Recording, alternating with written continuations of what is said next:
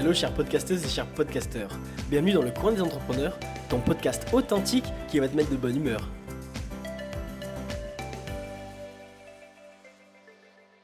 Aujourd'hui, j'ai l'immense privilège d'accueillir le PDG de Bitstack, une application d'épargne en Bitcoin régulée par l'AMF. Il a récemment levé 2 millions d'euros. Je vous présente Alexandre. On va revenir sur son parcours inspirant et incroyable dans l'entrepreneuriat, de ses débuts jusqu'à maintenant. Salut Alexandre. Salut Mathieu. Enchanté de, de te rencontrer. Euh, merci du temps que tu as pris pour, euh, pour cette interview. Alors, dans un premier temps, peux-tu te présenter, nous dire un petit peu qui tu es, ce que tu fais dans la vie? Yes, euh, écoute, ben moi c'est Alexandre, j'ai 26 ans, bientôt 27 ans. je suis aujourd'hui cofondateur et CEO d'une société qui s'appelle Bitstack. Bitstack qui, et on va en parler j'imagine, mais une application qui permet d'épargner en Bitcoin sans aucun effort, notamment via la mécanique de l'arrondi automatique. Euh, euh, mais avant Bitstack, donc moi j'ai, euh, je vais retracer, mais pas au tout début, mais à quelques années auparavant, j'ai étudié à l'université de McGill à Montréal. donc pour ceux qui connaissent, donc au Québec, au Canada. moi j'ai fait une école de commerce. On est deux cofondateurs sur le projet et, je le mentionne parce qu'en fait, coïncidence ou pas, en tout cas on s'est rencontrés là-bas. donc mon cofondateur qui lui s'appelle Kabir Sethi, qui est aussi un ancien de l'université de McGill, euh, et lui en école d'ingé. Euh, donc moi j'étais en école de commerce, lui en école d'ingé, euh, et on s'est rencontrés notamment à l'université puisque on travaillait tous les deux sur Bitcoin en plus de nos études. Donc moi j'avais développé un projet qui avait été financé et incubé au sein de l'accélérateur de l'université, qui faisait des solutions, développait des solutions de d'audit pour tout ce qui est actif numérique. Alors à l'époque c'était principalement Bitcoin, euh, mais des choses comme de la preuve de réserve, de la preuve de propriété pour euh, principalement des institutionnels. Et euh, mon, mon maintenant cofondateur, mais donc Kabir à l'époque, lui avait créé l'association étudiante blockchain, bitcoin, crypto, enfin qui traitait tous les sujets de blockchain, crypto, bitcoin au sein de l'université. Et donc, de fil en aiguille, on s'est retrouvé à des événements étudiants qui tournaient autour de, de ce sujet-là. Par la suite, on a euh, chacun fait carrière de notre côté, puisque finalement, c'est resté un sujet, euh, tout ce qui tournait autour du Bitcoin, c'était un sujet qui est resté à titre personnel. Euh, on a tous les deux fait carrière de notre côté. Moi, j'ai rejoint une fintech, donc une boîte qui faisait de la technologie financière à Montréal toujours, qui s'appelait à l'époque Milo, qui s'appelle aujourd'hui Mocha. Et moi, je les ai rejoints pour diriger le développement produit de, le, diriger le développement produit de la boîte. Donc, je les ai accompagnés pendant deux ans. Euh, qu'est-ce qu'il faisait Il faisait de l'épargne et de l'investissement pour les particuliers. Donc, c'est là qu'on retrace un peu les points communs avec Bitstack et, euh, les choses ne sont pas tout le temps une coïncidence, euh, mais il traitait sur de l'épargne et de l'investissement sur ce qu'on appelait des robots advisors. Donc, c'est des portefeuilles diversifiés pour les particuliers en fonction de leur profil de risque. Donc vraiment, était dans cette démarche de démocratisation de l'épargne et de l'investissement, donc au Canada, rien à voir avec le Bitcoin. Et de là, j'ai repris, euh, donc deux ans plus tard, la boîte a été rachetée. Euh, et donc j'ai décidé que c'était un bon moment pour moi de passer à autre chose. Euh, et j'ai voulu réconcilier en fait ce travail de démocratisation de l'épargne, de l'épargne et de l'investissement pour les particuliers, à tous les sujets que je traitais à titre personnel, donc autour du Bitcoin, et de réconcilier ces deux mondes-là. Et donc Bitstack est né en fait de, de, cette suite logique euh, en tout cas pour moi. Et c'est à ce moment-là que j'ai pitché euh, l'idée à mon cofondateur, enfin à Kabir, qui est devenu donc mon cofondateur. Il a lui quitté aussi son, sa, la boîte pour laquelle il bossait. Moi, j'ai quitté la boîte euh, pour laquelle je bossais. On est rentré en France euh, et, euh, et c'est comme ça qu'on en est arrivé à Bitstack. Ah, c'est une très belle histoire, c'est super intéressant. Euh, J'aimerais revenir sur un petit passage. pourquoi tu t'es intéressé à, Bit à, Bitcoin? Qu'est-ce qui a fait que ça, t'a intéressé et tu t'y es plongé pleinement? Ouais, alors c'est une bonne question. Euh, c'est vrai qu'on me demande pas souvent pourquoi, on me demande quand. Euh, alors est-ce que le quand et le pourquoi sont liés, je sais plus. Euh, peut-être pour essayer. Alors je vais, te répondre dans le quand et en resituant euh, tout ça, ça me fera, ça me rappellera un peu euh, dans quel état d'esprit j'étais à l'époque. Euh, certainement différent d'aujourd'hui, puisque comme beaucoup de gens avec qui je discute, on, on rentre dans Bitcoin pour une raison, puis finalement ça évolue, donc c'est assez intéressant à l'époque, donc moi, il faut se dire que j'étais étudiant, euh, j'étais à l'université, euh, j'étais en école de commerce. Euh, alors, je, certes, c'est vrai que j'avais un attrait pour tous les sujets. Je, tournais beaucoup autour des sujets tech, startup, Enfin, moi, ça m'intéressait déjà à l'époque et on pourra en parler aussi d'un point de vue entrepreneurial. Enfin, chercher des projets à monter. J'étais hyper inspiré par les gens qui montaient des projets innovateurs et tout ça. Enfin, novateurs, des projets innovants avec des nouvelles technos. il, s'avère que tous les sujets de finances personnelles m'intéressaient beaucoup aussi à, titre perso, c'est-à-dire que je me disais tout le temps, bon, bah, est-ce que quand, dès que je vais me faire un peu, dès que j'aurai mon premier salaire ou dès que je vais avoir un peu d'argent, comment je vais l'investir. Je suivais pas mal l'actualité, donc tous les sujets macro, ça m'intéressait, euh, la bourse, etc. Euh, comment les gens géraient leur argent de manière, de manière générale. Euh, surtout qu'il faut savoir, et petite parenthèse, aux États-Unis, enfin en, Amérique du Nord, aux États-Unis, au Canada, contrairement en Europe, c'est un sujet que je mentionne souvent. Les, les, comportements qu'on a, les habitudes, en fait, il y a des comportements socioculturels qui sont extrêmement différents, puisque aux États-Unis et au Canada, on capitalise sa retraite notamment donc c'est vrai que les gens sont beaucoup plus exposés au marché action. Tu vois, l'américain ou le canadien moyen, il est exposé au marché action en France, sauf démarche proactive de ouvrir un compte titre, ou un PEA dans lequel on met des actions. par défaut, on n'est pas exposé au marché action. Enfin, au, mieux, on a un, livret A, un livret à taux, un compte à taux et on a de l'immobilier. et ça, ça découle du fait qu'il y a la, retraite par capitalisation en, Amérique du Nord et la retraite par répartition en France notamment. Euh, donc voilà, je, m'intéressais à tous ces sujets-là. Euh, et en fait, je pense que c'était une coïncidence. Et je dis souvent, je suis tombé par Bitcoin par chance à la base parce que euh, il y avait d'autres personnes qui étaient déjà bien impliquées. Parce qu'alors, faut se dire que c'était 2016 à peu près. Donc moi, ça, faisait deux ans, j'étais en deuxième, troisième année de mes études, deuxième année. donc il y a des gens pour qui, Bitcoin existait depuis quelques années. Ça commençait à se démocratiser, bon, à une autre échelle que maintenant, bien évidemment. Euh, et qui organisait des, événements, euh, que ce soit sur le campus ou en dehors. Et comme moi, j'étais toujours dans cette démarche d'aller à différents événements pour rencontrer des gens, c'est très à l'américaine, mais tu, vas, tu fais du networking. Euh, et, en fait, je pense que je, je dis ça comme ça, mais je pense que je me suis retrouvé à un événement, à un meet-up, ils appellent ça un une rencontre autour du Bitcoin. Et, et, petit à petit, je pense que je suis juste tombé dedans. Pourquoi? Ben, c'est pour ça que je te disais tout ça avant. Comme je m'intéressais à tout ce qui était finances personnelles, genre gérer son argent, l'actualité sur l'argent, euh, bah, la, la, proposition de valeur de Bitcoin quand elle me l'a été expliquée, de euh, un argent décentralisé, enfin une monnaie décentralisée qui, qui est un peu une monnaie native Internet. on ne sait pas qui le créateur est. Enfin voilà, il y a plein de mécaniques, on pourra peut-être rentrer dans les détails, qui m'ont interpellé. après, comme beaucoup de personnes, et je vais m'arrêter là, certainement que la première raison pour laquelle je suis tombé dans Bitcoin, c'était euh, ah, il s'avère aussi que ça prend de la valeur, notamment. Enfin, il faut pas se le cacher. Euh, et, euh, et, et, avec le recul, c'est certainement toujours une, des raisons pour laquelle beaucoup de gens y sont. et ça fait partie une des caractéristiques clés de Bitcoin. mais mais aujourd'hui, bon, il y a plein d'autres choses. Il y a quand même toute une mission derrière la démocratisation et l'importance de Bitcoin dans la société. À l'époque, c'était potentiellement, ça pesait plus tu vois, dans, dans, les choix de pourquoi je m'intéressais à Bitcoin, le fait que c'était quand même quelque chose, alors malgré le fait qu'il était, euh, moi, je pense à l'époque, il tournait autour des 1000 euros, si je dis pas 1000 dollars canadiens, euh, moi je le suis vendu. Euh, mais, mais peu importe, finalement, comme il est parti de zéro, c'était quand même une, une ascension fulgurante. voilà, donc tout ça, ça m'avait interpellé et, et c'est comme ça que je suis tombé dedans et de fil en aiguille, après, j'ai rencontré plein de gens qui m'ont appris plein de choses sur Bitcoin, qui s'y connaissaient d'ailleurs bien mieux que moi à l'époque. Et, euh, et, voilà, c'est un peu comme ça que je suis tombé dedans. D'accord. Bah, écoute, franchement, c'est passionnant.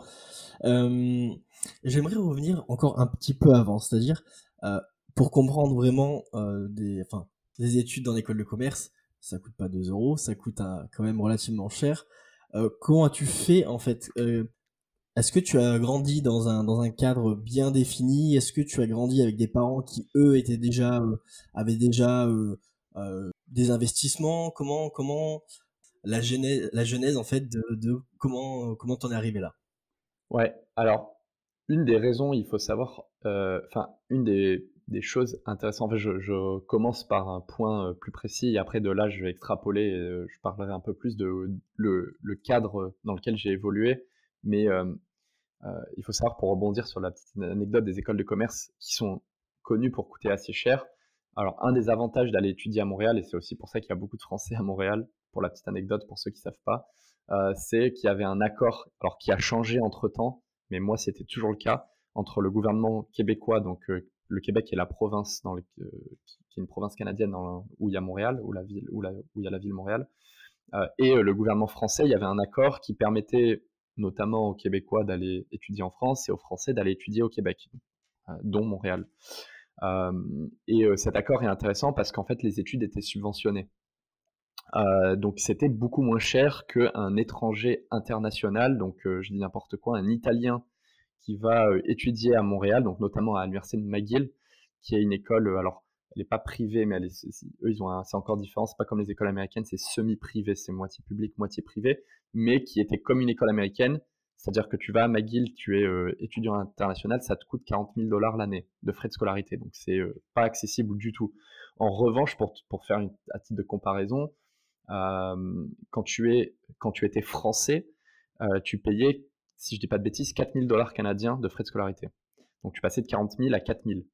Euh, donc ça, c'était assez intéressant et ça a été une des grandes motivations de pourquoi, enfin, pourquoi il y a plein de gens qui vont à Montréal et euh, dans une étude, dans une université comme McGill qui euh, finalement te donne un cadre à la américaine, tu vois, la grande université américaine, comme comme on peut entendre parler. donc ça, c'est vrai que ça a été un, super pas compromis, mais ça a été un super, euh, un super deal, quoi. Euh, et, euh, et, pour la petite anecdote, tu payes moins cher que quand tu étais français, tu payes moins cher que les Canadiens hors Québec. C'est-à-dire, toi, toi, tu es Canadien, tu habites à Toronto ou à Vancouver, donc hors du Québec, et tu venais à Montréal, tu payais un deuxième prix. Donc, il y avait trois paliers de prix. Les Français étaient ceux qui payaient le moins cher, comme les locaux, quoi, comme, les, comme un, Montréalais ou un Québécois. voilà. Bon, ça, c'est la petite anecdote. mais du coup, ça coûtait toujours quelque chose, mais beaucoup moins cher qu'un étranger international. Maintenant, euh, le cadre dans lequel j'ai évolué euh, a aussi permis euh, le fait que j'ai pu aller à l'étranger, puisque de toute façon, aller à l'étranger, c'est un coût. et moi, j'ai la chance, et ça, je, le dis, hein, j'ai la chance de d'avoir pu étudier à l'étranger sans pré-étudiant et sans avoir eu besoin de travailler durant mes études. Alors j'ai travaillé, alors pas durant mes études, mais j'ai fait tous mes stages d'été. Bon, ça, j'ai envie de dire, c'est évident, normal, d'après moi, mais euh, j'ai pas eu besoin de travailler pour financer mes études en parallèle de mes études, comme c'est le cas de beaucoup de personnes. Donc moi, c'est, je suis parti de ce point de départ euh, avec cet avantage-là, faut le dire, euh, puisque in fine, quatre ans plus tard, quand j'ai fini mes études, je n'avais ni dette et ni, enfin ni j'avais eu besoin, j'avais pu me concentrer à 100% sur mes études. Et d'ailleurs, c'est ce qui m'a permis, d'après moi, à faire que justement mon temps libre entre guillemets, euh, c'est-à-dire euh, en dehors des cours, euh, ben, comme il y en a beaucoup qui doivent aller travailler, et ça je pense qu'il y a plein de choses hyper intéressantes, on apprend plein de choses, mais peut-être que, comme on dit, parfois on se crée de la chance avec les rencontres qu'on a, moi j'ai pu passer beaucoup de temps, peut-être contrairement à d'autres non plus, à l'autre extrême, je suis pas resté chez moi à, rien faire, mais à passer beaucoup de temps à des événements extra, enfin tu vois, faire des activités extra, extrascolaires. et moi je passais beaucoup de temps dans des événements à networker avec des gens, à parler, sur le Bitcoin notamment. une fois que je tombé dedans, je passais tout. Dès qu'il y avait un meet-up sur le Bitcoin, j'y allais. Euh, euh, et, d'ailleurs, c'est assez intéressant parce que ça ramène des gens un peu de tout milieu. Euh, il y a des gens qui s'intéressent à Bitcoin, des, gens qui sont, dans les, qui sont économistes, des politiciens, des, gars de la tech, des investisseurs qui veulent faire beaucoup d'argent, un gars, enfin des, des, gens, des particuliers, tu vois, un peu classiques, mais qui est tombé dedans parce qu'il comprend la mission, il veut il veut se il veut sortir du système bancaire traditionnel. Enfin, il y avait plein de gens, voilà. Donc, euh, donc ça, c'est un peu le cadre dans lequel j'ai été. J'ai eu la chance d'avoir un cadre euh, un peu enfin, aisé dans le sens où euh, mes parents ont pu financer mes études à 100%. donc ça, c'était ça, ça a été un plus pour moi. D'accord. Effectivement, c'est un plus, mais bon, après, ça fait pas non plus tout. Il faut quand même avoir quelques connaissances, enfin, quelques, enfin, plutôt pas mal de compétences afin de pouvoir monter une boîte. Alors, euh, pourrais-tu expliquer vraiment très très très simplement qu'est-ce qu'est Bitstack Ouais, alors Bitstack, euh, euh, c'est parti d'un constat très simple. C'était à la fois d'aider les gens à épargner, et à la fois, en fait, la mission, elle est double. Hein. La mission, c'est un, d'aider les gens à épargner, et deux, une fois qu'on épargne, de se dire comment est-ce qu'on protège son épargne et qu'on la valorise sur la durée. donc, le première partie de l'équation, c'était un travail que j'avais déjà fait euh, dans la boîte dans laquelle je bossais au Canada. C'est-à-dire de trouver des mécaniques, euh, et notamment l'arrondi vient de là, cette mécanique de l'arrondi automatique. Comment est-ce qu'on peut faire épargner les gens sans qu'ils s'en rendent compte? Puisqu'en fait, euh, il y a deux choses hein, sur l'épargne. C'est soit, c'est chiant, soit les gens n'ont pas envie d'épargner parce qu'il faut mettre de l'argent de côté on préfère toujours le dépenser que de l'épargner, c'est évident. naturellement entre guillemets, ou deux, il y en a qui ont aussi du mal à épargner, c'est-à-dire mettre de l'argent de côté, faire un budget, et ça les gens ne le réalisent pas, mais je sais qu'au Canada, certainement d'ailleurs plus qu'en France malheureusement, mais aussi en France, euh, on parle de quelque chose comme deux personnes sur trois qui, pour qui c'est anxiogène d'épargner, pour qui c'est difficile, euh, qui, s'inquiètent sur euh, est-ce que je vais arriver à atteindre mes objectifs financiers. Hein. Les objectifs financiers, c'est une maison, la retraite, préparer l'avenir de ses enfants, etc.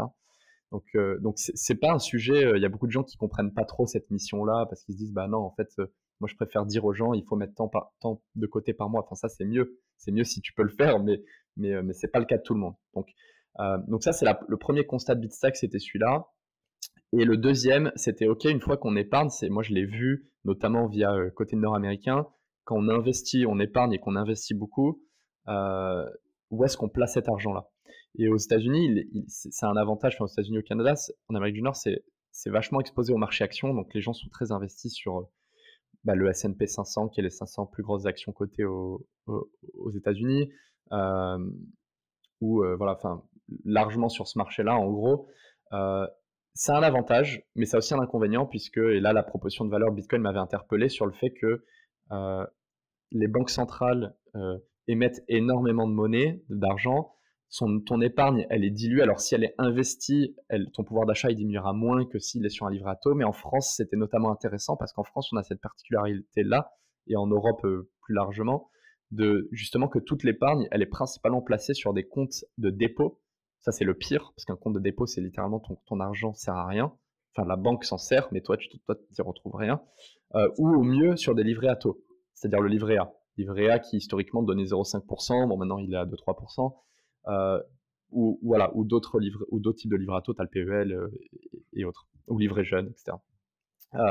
donc, on est parti de ces deux constats-là. Donc, petite intro longue pour dire que Bitstack, du coup, on voulait permettre aux gens d'épargner et en Bitcoin puisque pour nous, on voulait qu'à la fois les gens puissent épargner et à la fois en Bitcoin pour protéger leur épargne sur la durée. Puisque Bitcoin, proposition de valeur, je le rappelle très brièvement et on, en parlera peut-être plus après, c'est euh, une offre, euh, une politique monétaire qui est, elle, prévisible et désinflationniste, contrairement aux monnaies fiat qui sont imprévisibles et inflationnistes. Qu'est-ce que c'est que prévisible et désinflationniste pour le Bitcoin? Ça veut tout simplement dire qu'il euh, y avait zéro Bitcoin, on en émet X tous les Y jusqu'à 21 millions et cette quantité, enfin voilà, l'émission, elle augmente, mais elle diminue dans le temps jusqu'à atteindre les 21 millions. Et une fois qu'on atteint 21 millions, il n'y en aura plus jamais. Donc il y a une genre de rareté ultime sur le Bitcoin, puisqu'on sait qu'il n'y aura jamais plus de 21 millions de Bitcoin. Et donc si on détient un Bitcoin sur 21 millions, ta part de gâteau, entre guillemets, la part de la pizza, elle sera fixe à tout jamais. C'est-à-dire tu auras toujours un Bitcoin sur 21 millions et personne ne pourra diluer ton épargne en imprimant plus de Bitcoin ou en créant plus de Bitcoin. Donc ça, c'est cool dans une démarche où tu veux tu travailles dur, tu places ton argent et tu veux que ton argent il soit vraiment protégé sur la durée. Euh. Donc Bitstack, c'était ce constat-là et donc ça s'est matérialisé comment? Tout ça pour en arriver là, de dire que ça s'est matérialisé à travers une application mobile qui était la première application en France qui, d'après nous, permet d'épargner en Bitcoin sans aucun effort. Alors qu'est-ce que ça veut dire? Ça veut dire que, et comment ça marche surtout, euh, on permet à nos utilisateurs de lier leur compte bancaire à l'application. Donc on utilise toute euh, une, techno qui s'appelle l'open banking, qui permet de se connecter au compte bancaire euh, euh, des, utilisateurs. Donc l'utilisateur se, se, lie son compte bancaire de manière sécurisée à l'application, et une fois qu'il a lié son compte bancaire, à chaque fois qu'il va dépenser avec sa carte, donc disons LCL, Crédit Agricole, BNP, peu importe la banque chez qui tu es, Bitstack va arrondir tes dépenses à l'euro supérieur. On prend toujours l'exemple un peu, bateau du café. les gens qui achètent un café le matin euh, je dis n'importe quoi, 2,60€. D'ailleurs, les gens après me, me, critiquent sur euh, où est-ce que tu achètes ton café, il est plus cher, moins cher. moi, je prends juste un exemple, un café à 2,60€. Euh, un café à 2,60€, d'ailleurs à Paris ils sont beaucoup plus chers, plus. Mais disons que tu achètes un café à 2,60€, euh, il sera arrondi à 3 euros et les 40 centimes d'épargne, enfin les 40 centimes pardon de petite monnaie, la différence va être investie automatiquement en Bitcoin. Et donc on a créé in fine une manière extrêmement indolore, si tu veux, d'épargner et d'investir euh, en Bitcoin. Puisque, un, en fait, toi, tu dépenses et on s'est reposé sur ce comportement-là. Les gens aiment dépenser. Donc, les gens dépensent avec leurs cartes existantes. En plus, il n'y a pas de. Tu vois, ils doivent, on leur demande pas de changer de compte bancaire, on leur mmh. demande pas de faire tout ça. les gens juste connectent et ça marche tout seul pour eux. Ils, ils s'en rendent pas compte. et en plus, ça leur permet d'investir dans un actif qui historiquement était compliqué. Enfin, tu vois, c'est difficile pour les gens de démarrer. Le Bitcoin, ça fait peur, c'est volatile comme actif. Et donc là, ils investissent de manière très simple. Et en plus, conclusion, ils, font des petits investissements. C'est ce qu'on appelle d'ailleurs une stratégie de dollar cost averaging, c'est-à-dire que euh, au lieu d'investir 1000 euros d'un coup, euh, je dis n'importe quoi, tu as 1000 euros à investir dans le Bitcoin ou dans n'importe quel actif. D'ailleurs, c'est une stratégie qui existe dans le marché action depuis bien longtemps. Euh, tu as 1000 euros à investir, bah, au lieu d'acheter 1000 euros d'un coup, de, disons de Bitcoin pour prendre l'exemple, et d'un coup de croiser les doigts pour que le prix monte, parce que si le prix monte, ça va, tu vas, avoir des plus-values, mais si le prix descend, bon, bah, tu es en perte. Euh, là, l'avantage, c'est que tu vas mettre des petites sommes, disons 100 euros toutes les semaines, ou euh, là, si tu fais l'arrondi automatique, euh, quelques centimes tous les jours, ou, quelques euros si on prend la cagnotte sur la semaine. et en fait, ça te permettre de lisser, ça va te permettre de lisser le prix d'achat moyen pour en fait mitiger la volatilité. Donc l'actif, il est volatile. Toi, tu achètes tous les jours, toutes les semaines, et hop, ça te crée une moyenne et ça te permet de vraiment t'exposer à la performance haussière et long terme de l'actif. Donc ça, c'est hyper intéressant. Et c'est ce qu'on a euh, démocratisé et matérialisé sur une application mobile, tout simplement chez Bitstack. D'accord, ben merci à toi. alors, comment tu comment t'en es arrivé en fait à te dire, est-ce que tu t'es levé un matin, tu t'es dit, ok, je vais créer une boîte comme Bitstack. Quel a été l'élément déclencheur? Qu'est-ce qui t'a dit, j'ai envie d'avoir ma boîte, j'ai envie de, en fait, de laisser mon empreinte quelque part en fait?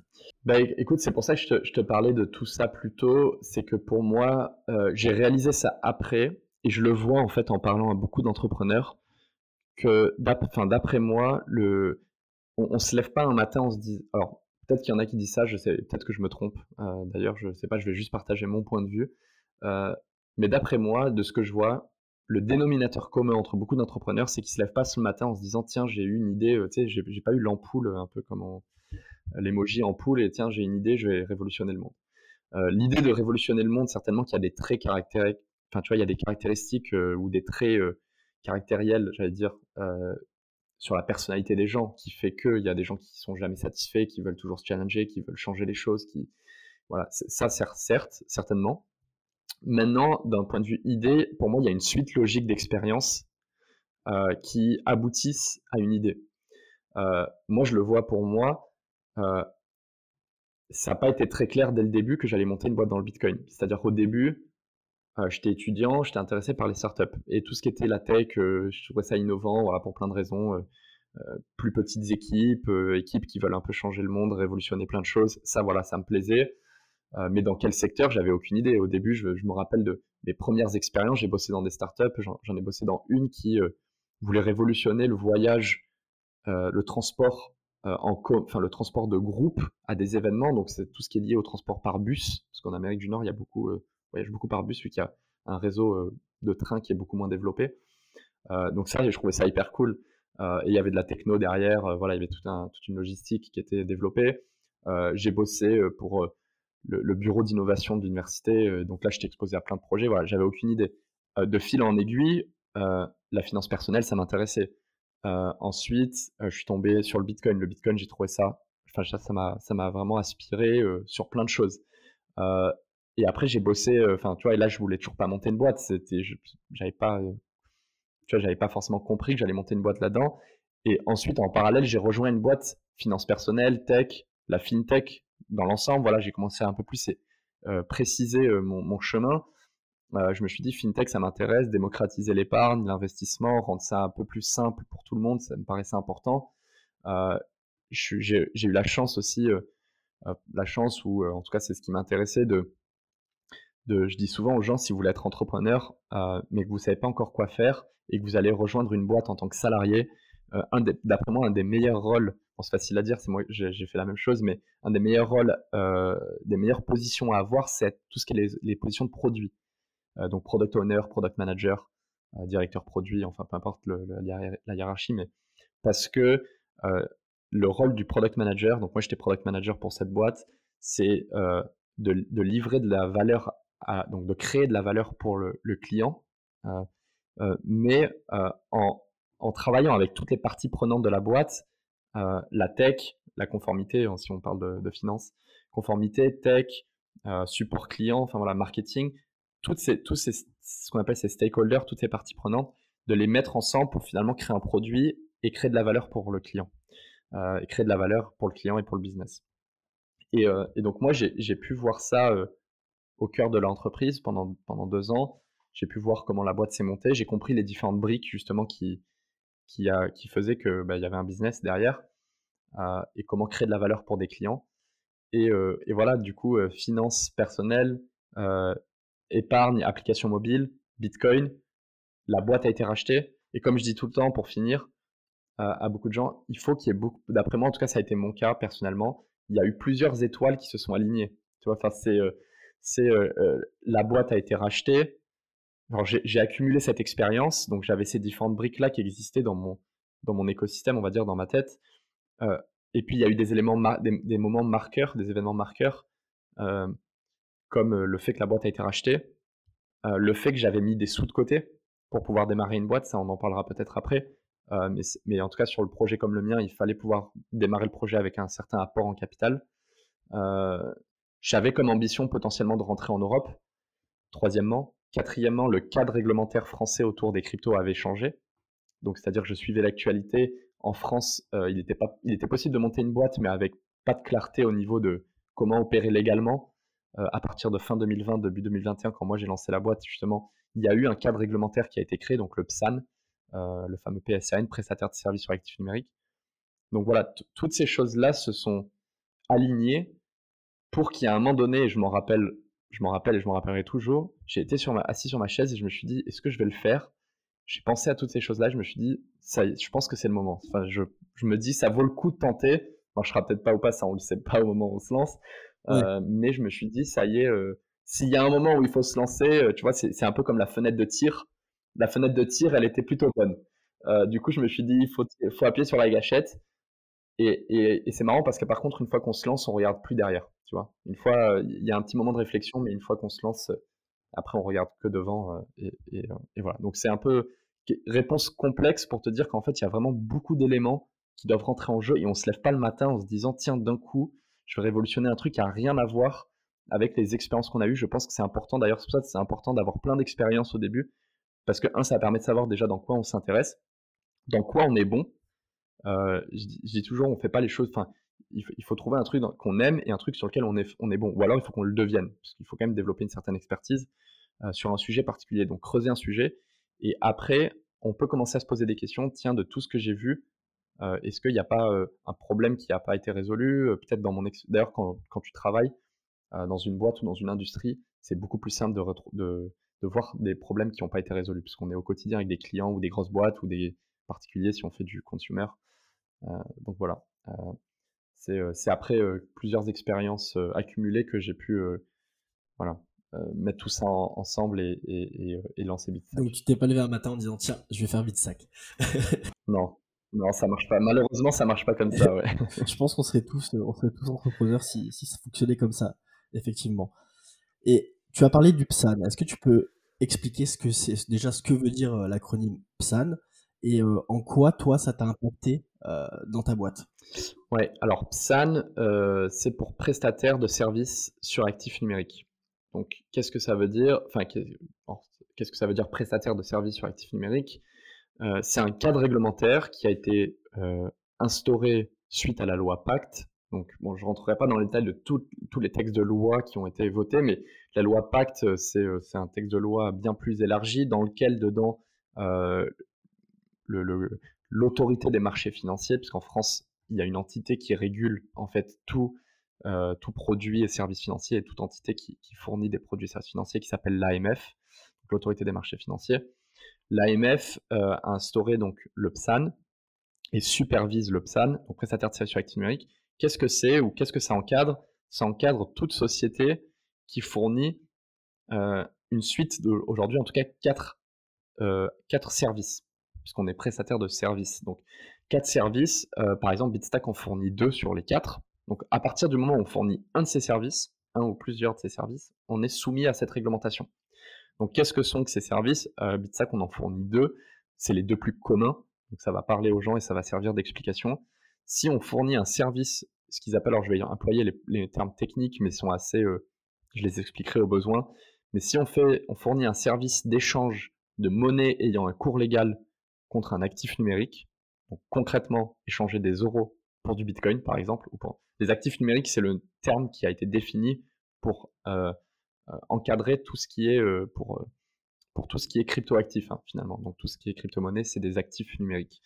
donc on échange des euros contre des crypto-monnaies, contre des actifs numériques, ou vice versa. C'est un premier service qui doit être régulé. Deuxième service, c'est la conservation d'actifs numériques pour compte de tiers. C'est-à-dire détenir des actifs numériques pour le compte d'un client. Donc Bitstack, dans l'application, on vous permet de détenir du, Bitcoin pour votre compte, comme, comme une banque, entre guillemets, une banque de crypto-monnaie. ça, c'est un deuxième service qui doit être régulé. après, il y en a un troisième qui est l'échange de crypto pour une autre crypto. Et il y en a un quatrième qui est la partie en faciliter la négociation de prix bon, ça c'est un quatrième que moi je, je c'est un autre métier que je qu'on ne pratique pas chez Bitstack et euh, la et l'échange de crypto avec crypto on pourrait le faire, on le fait pas aujourd'hui, mais euh, mais euh, et on n'a pas pas pour but de le faire, mais c'est vrai que celui-là il est plus facile à comprendre. Vous êtes une grosse plateforme d'échange dès qu'il y a de la crypto pour de la crypto, ce qui est possible sur plein de plein de plateformes. Là c'est un troisième service qui doit être régulé. Voilà, donc dès qu'on fournit un de ces quatre services ou plusieurs de ces quatre services, on doit déposer faire une demande d'enregistrement auprès de l'AMF, c'est-à-dire on est une société aujourd'hui qui veut fournir ce service-là. On ne peut pas d'un coup démarrer et lancer un site web et se dire euh, allez feu, euh, je me lance. Donc justement, il y a une barrière à l'entrée. C'est souvent le cas des marchés régulés. Souvent en finance, c'est le cas, ou dans le, domaine du pharmaceutique euh, ou du médical. Bon voilà, il y a des barrières à l'entrée. On ne peut pas se lancer comme ça. Il y a des coûts et il y a, des demandes de licence ou de, de, à, à franchir. Et donc là, le PSAN, euh, il faut faire une, demande, un, dépôt de, un dépôt de dossier, une demande d'enregistrement auprès de l'AMF, donc auprès de cette entité-là, l'autorité des marchés financiers. Euh, et donc, euh, chez Bitsack, c'est ce qu'on a fait dès le début de l'histoire, de l'aventure. sachant que, bon, moi, j'avais lancé Bitstack aussi pour cette raison-là. C'est pour ça qu'on avait eu, nous, une démarche très proactive à ce sujet. C'est-à-dire qu'on est rentré en France pour ça, d'ailleurs. On, on, a vu ça comme une opportunité. On s'est dit, tiens, surtout dans un produit qui va être euh, très, euh, très lié au consommateur, donc très pour les particuliers, tu vois, monsieur, madame, tout le monde qui pourrait demain épargner en Bitcoin. C'était important pour nous de le faire dans un cadre plutôt clair, euh, pour que ça soit légal, pour que ça soit encadré, pour que ça soit rassurant pour le consommateur, pour que ça soit sécurisé, etc., etc. Et donc on l'a fait, on est rentré. Première chose, on a monté un dossier en disant voilà ce que ça va être Bitstack, voilà ce que ça va, la société va fournir comme service. On l'a déposé auprès de l'AMF et euh, si je dis pas de bêtises, on l'a déposé en avril 2021. En novembre 2021, on a eu le, le, feu vert, donc l'approbation. Et donc Bitstack est devenu une société enregistrée euh, auprès de l'autorité des marchés financiers et ça permet d'apparaître sur la liste blanche de l'AMF en fait concrètement. Euh, c'est ça qui se passe, c'est que vous allez, tu, tu vas sur le site là, autorité AMF liste des PSAN en France, bah, tu retrouves la liste de toutes les sociétés enregistrées et donc de toutes celles qui sont euh, autorisées aujourd'hui en France à fournir ce type de service. Si la société n'apparaît pas sur cette liste, bah, elle fournit peut-être des services, mais en tout cas, elle n'est pas autorisée à le faire. Euh, voilà, ça c'est un autre débat, mais en tout cas, sur cette liste, il y a tous ceux qui sont autorisés à le faire, et donc Bitstack est, dans la liste. je ne me rappelle plus quel numéro, je crois qu'on est numéro 27, si je dis pas de bêtises. Euh, donc on était la 27e société en France à être enregistrée. Euh, et du coup, on a pu lancer notre activité. Et c'est là où euh, on a levé un premier million d'euros. D'ailleurs, une fois qu'on a eu ce feu vert, puisqu'on a voulu lancer l'activité et qu'on avait besoin de plus de moyens pour pouvoir déployer notre solution qu'on avait développée en parallèle. et donc, on a levé un premier million, on a lancé l'application, etc. Justement, on va revenir sur, sur ton premier million d'euros levé en janvier, si je dis pas de bêtises. Ouais à quoi t'a-t-il servi et euh, tu as fait un autre, vous avez fait avec Bitstack, pardon, un autre tour de table il n'y a pas si longtemps que ça, où vous avez également levé 2 millions d'euros. Peux-tu nous expliquer un petit peu à, quoi va servir cet argent-là euh, dans les, mois, les années euh, à venir? Ouais, bah, je, vais, je vais répondre pour les deux en fait. pourquoi on l'a levé et qu'est-ce qu'on a fait de cet argent-là? Donc pour les 1 million d'euros, on venait d'obtenir, euh, il faut se dire qu'on était, donc Kabir et moi, euh, on était les deux cofondateurs, on n'avait pas d'équipe encore, il faut se dire qu'on n'avait pas d'argent, euh, surtout. on n'avait pas d'argent et il n'y avait pas besoin de recruter. De toute façon, ça, faut être clair au début, il n'y a pas besoin de monter d'équipe. Hein. L'équipe, les cofondateurs doivent pouvoir monter le projet tout seul. C'est important. mais une fois qu'on a eu l'enregistrement PSAN, on avait besoin aussi de moyens pour, pour bah, financer trois choses. Un, les coûts conformité. Parce qu'en fait, lancer une fintech, il faut se dire que c'est pas comme un site web lambda. C'est-à-dire que ça, c'est un des avantages, euh, alors, ou à l'inverse, c'est un des désavantages de monter, euh, donc fintech pour ceux qui, c'est finance euh, technologie, ou financial technology, technologie financière, c'est que ça a un coût. C'est voilà, tout ce qui est marché régulé, un peu complexe comme ça, ça a des coûts parce que il faut, voilà, il faut faire des mouvements d'argent, ça a un coût. Être conforme aux exigences réglementaires de l'AMF, ça a un coût. Euh, il y a plein de différentes différents coûts qui font qu'on ne peut pas se lancer avec zéro, comme, euh, comme j'aimerais lancer demain euh, un site de e-commerce. Un site de e-commerce, normalement, avec moins de 100 euros, tu peux te lancer. ce, qui, est d'ailleurs super cool. une fintech, voilà, il y, y, a plein de coûts et nous, on était conscients de ces coûts-là. On l'avait monté dans notre BP. On a allé pitcher des investisseurs. On leur a dit voilà, on a le produit, on a un prototype. Voilà comment ça va fonctionner. On leur a montré comment ça allait fonctionner.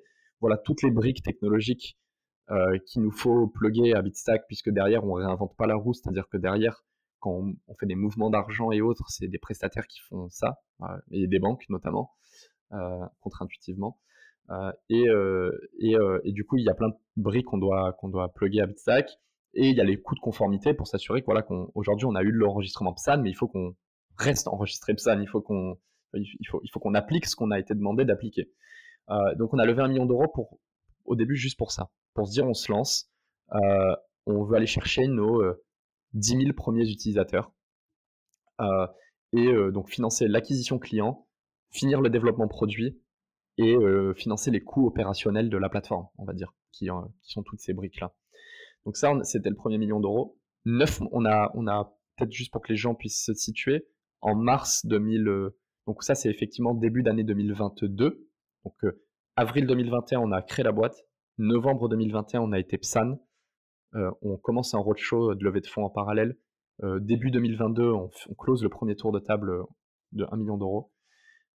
si je dis pas de bêtises, février-mars, l'application est, on, finit le développement et on la lance.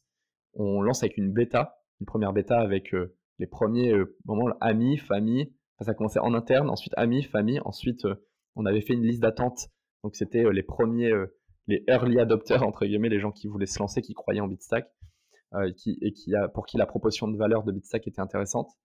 Euh, et trois mois plus tard, donc là, ça nous amène à juin-juillet 2022, euh, on sort de la bêta pour lancer officiellement l'application.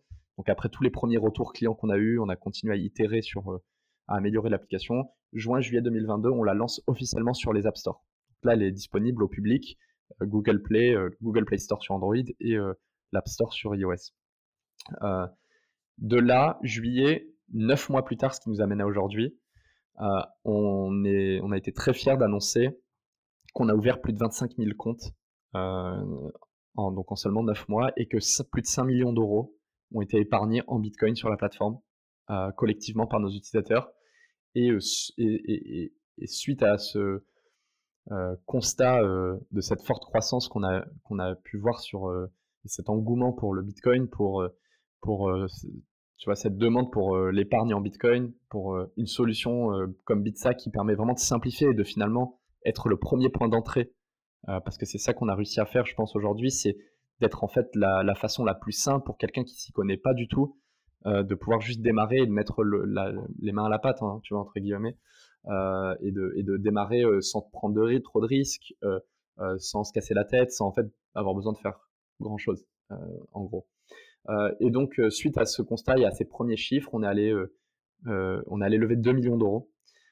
il faut savoir que, je le mentionne parce que c'est vrai que c'est important, que aussi ce qui a beaucoup joué dans le développement de Bitstack, c'est le fait qu'en parallèle, donc juste avant qu'on lève les 2 millions d'euros, et donc pendant le développement de Bitstack, donc juillet, août, septembre, on a participé à un incubateur américain qui s'appelle Y Combinator. C'était un rêve de Kader et moi d'y participer, puisque c'est sur papier en tout cas, et après bon, débat pour ceux qui le pensent ou pas, d'après nous c'est le cas, mais le meilleur accélérateur de start-up au monde. Euh, euh, et, retour d'expérience l'ayant eu fait, euh, bon, facile à dire quand on a y fait partie, mais c'est vrai que je confirme, les, gens vont croire que c'est facile quand on l'a fait, mais, mais c'est vrai que c'est une expérience incroyable. ils investissent dans la boîte aussi, donc ils ont fait partie de ce tour de table de 2 millions, et donc ça a engendré le deuxième tour de table, en fait, puisque eux, ils mettent de l'argent sur la table, entre, tu vois, pour reprendre l'expression, quand, quand tu participes à ce programme, ils mettent de l'argent sur la table. le, le, chiffre est public, donc je le dis, c'est 500 000 dollars américains. Euh, donc, euh, donc ça a quand même contribué à ce deuxième tour euh, et, et, on est allé chercher les 1,5 million restants pour, pour utiliser en fait ce qu'on appelle ce momentum. Hein, donc le fait que voilà, ça crée, ça crée une demande, le fait que voilà, il y a un, investisseur comme Y Combinator qui, participe. et donc on est allé chercher 1,5 million restants euh, et, en plus, on a des super chiffres, donc ça nous a, ça nous a aidé. Donc l'un dans l'autre, ça a été les deux éléments déclencheurs. C'est pour ça que je mentionnais. Des super chiffres, une super croissance après un premier lancement finalement. et en seulement quelques mois, plus Y Combinator, on est allé chercher 2 millions d'euros et ça nous amène à aujourd'hui. les 2 millions d'euros nous servent à faire trois choses. On va continuer à financer la croissance qu'on a. Parce qu'aujourd'hui, il faut se dire qu'on fait entre 20 et 30% de croissance par mois. Donc tous les mois, on a plus de 20% de, nouveaux utilisateurs euh, sur la plateforme actifs.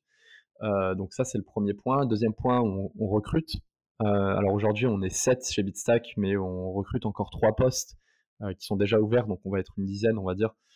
et on recrutera au besoin par la suite en fonction de, l'évolution des choses. Et troisièmement, le développement produit, c'est toujours le plus important. Donc, continuer à développer le produit, à créer de la valeur pour nos utilisateurs, à développer des nouvelles fonctionnalités qui, nous sont demandées. Euh, et euh, donc là, il y a plein de choses super intéressantes qui arrivent.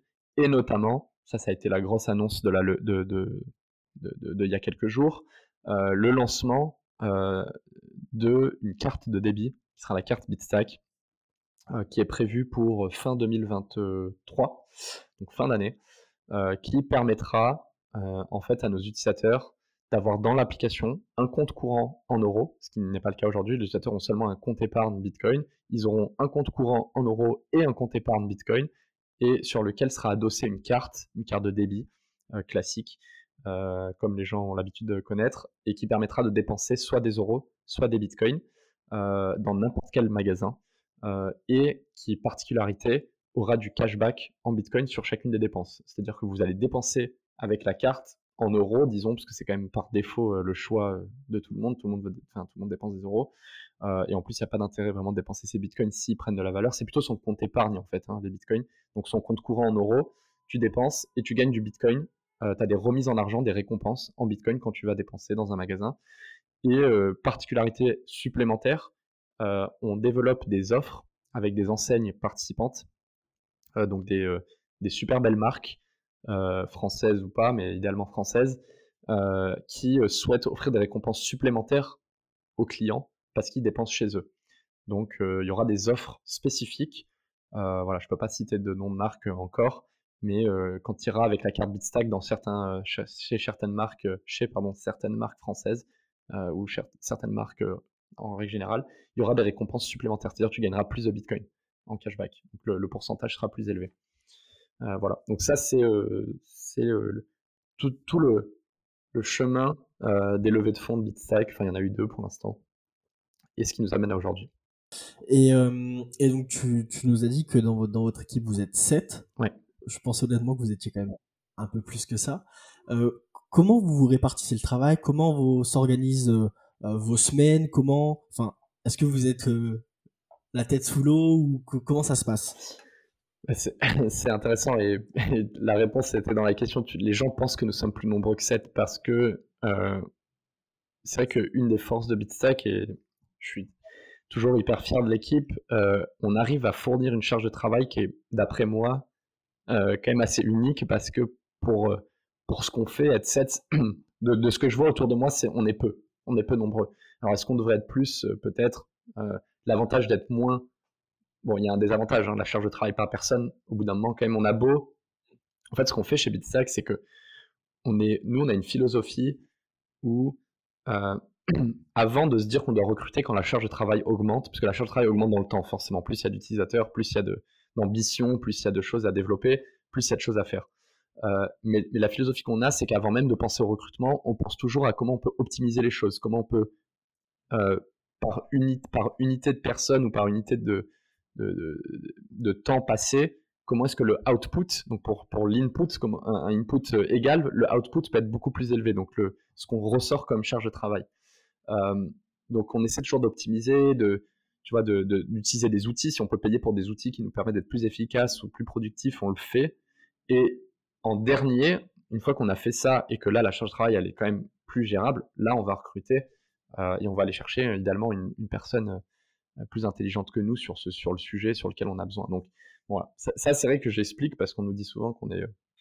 les gens sont assez surpris quand je leur dis qu'on était que deux et ensuite on est passé à 5 et là on est à 7 et qu'on à 10, mais c'est vrai qu'il y a beaucoup de boîtes qui sont bien plus nombreuses à notre stade. L'avantage que ça, c'est qu'on dépense beaucoup moins.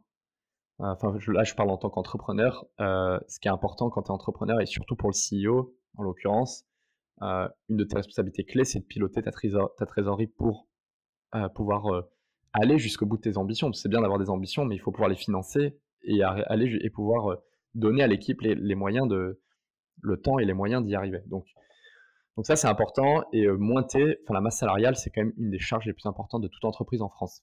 Une entreprise, ça, le coût principal d'une entreprise, c'est sa masse salariale en général.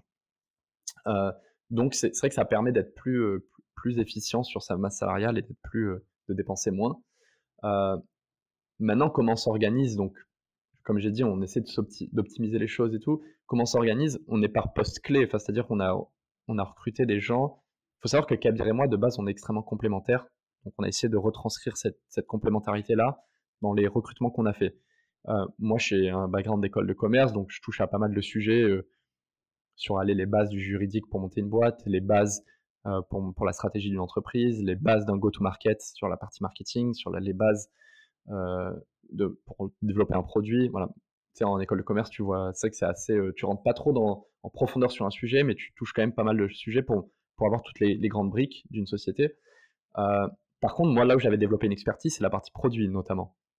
Donc, les deux ans que j'avais passé, enfin, j'avais passé plusieurs années en tout dans différentes boîtes, mais deux ans notamment chez cette boîte qui faisait quelque chose de très similaire à ce qu'on fait aujourd'hui, euh, ça m'a permis de comprendre c'est quoi la philosophie d'un, c'est quoi, qu'est-ce qu'il y a derrière un bon produit, comment, euh, c'est quoi le process euh, d'idée, d'un j'ai une idée, j'ai un problème, pardon, d'abord c'est j'ai un problème, j'identifie un problème, quel est la, quel problème je souhaite résoudre, parce que finalement il y a plusieurs problèmes, on a toujours plusieurs problèmes à résoudre pour ses clients, euh, comment je priorise ces problèmes-là, comment je trouve la bonne solution au bon problème, comment je priorise les solutions et comment je les euh, développe et je les déploie.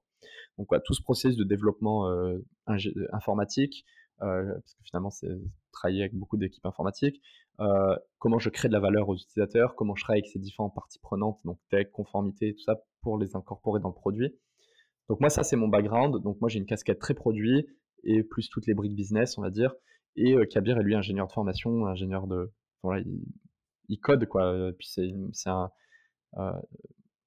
En plus, une des personnes que. Enfin, la personne, en l'occurrence, qui, pour avoir travaillé avec beaucoup de développeurs, c'est une machine de guerre. Je dis toujours ça un peu en rigolant, mais je ne sais pas d'autres mots. il est extrêmement bon dans ce qu'il fait. et en plus, il le fait toujours avec un œil business. Ça, c'est important. C'est pas juste, il développe pas juste pour développer c'est-à-dire comprendre les enjeux de qu'est-ce qu'on essaie de résoudre et tout. Donc, on a, on a ce point commun là qui est on veut faire avancer le business, on veut créer de la valeur pour nos clients. Et moi, avec une casquette très euh, produit, comment on s'assure qu'on le fait de manière conforme, tu vois, avec toutes ces briques euh, qu'il y a autour. Et lui, vraiment de, résoudre la complexité technique qu'il y a derrière ça.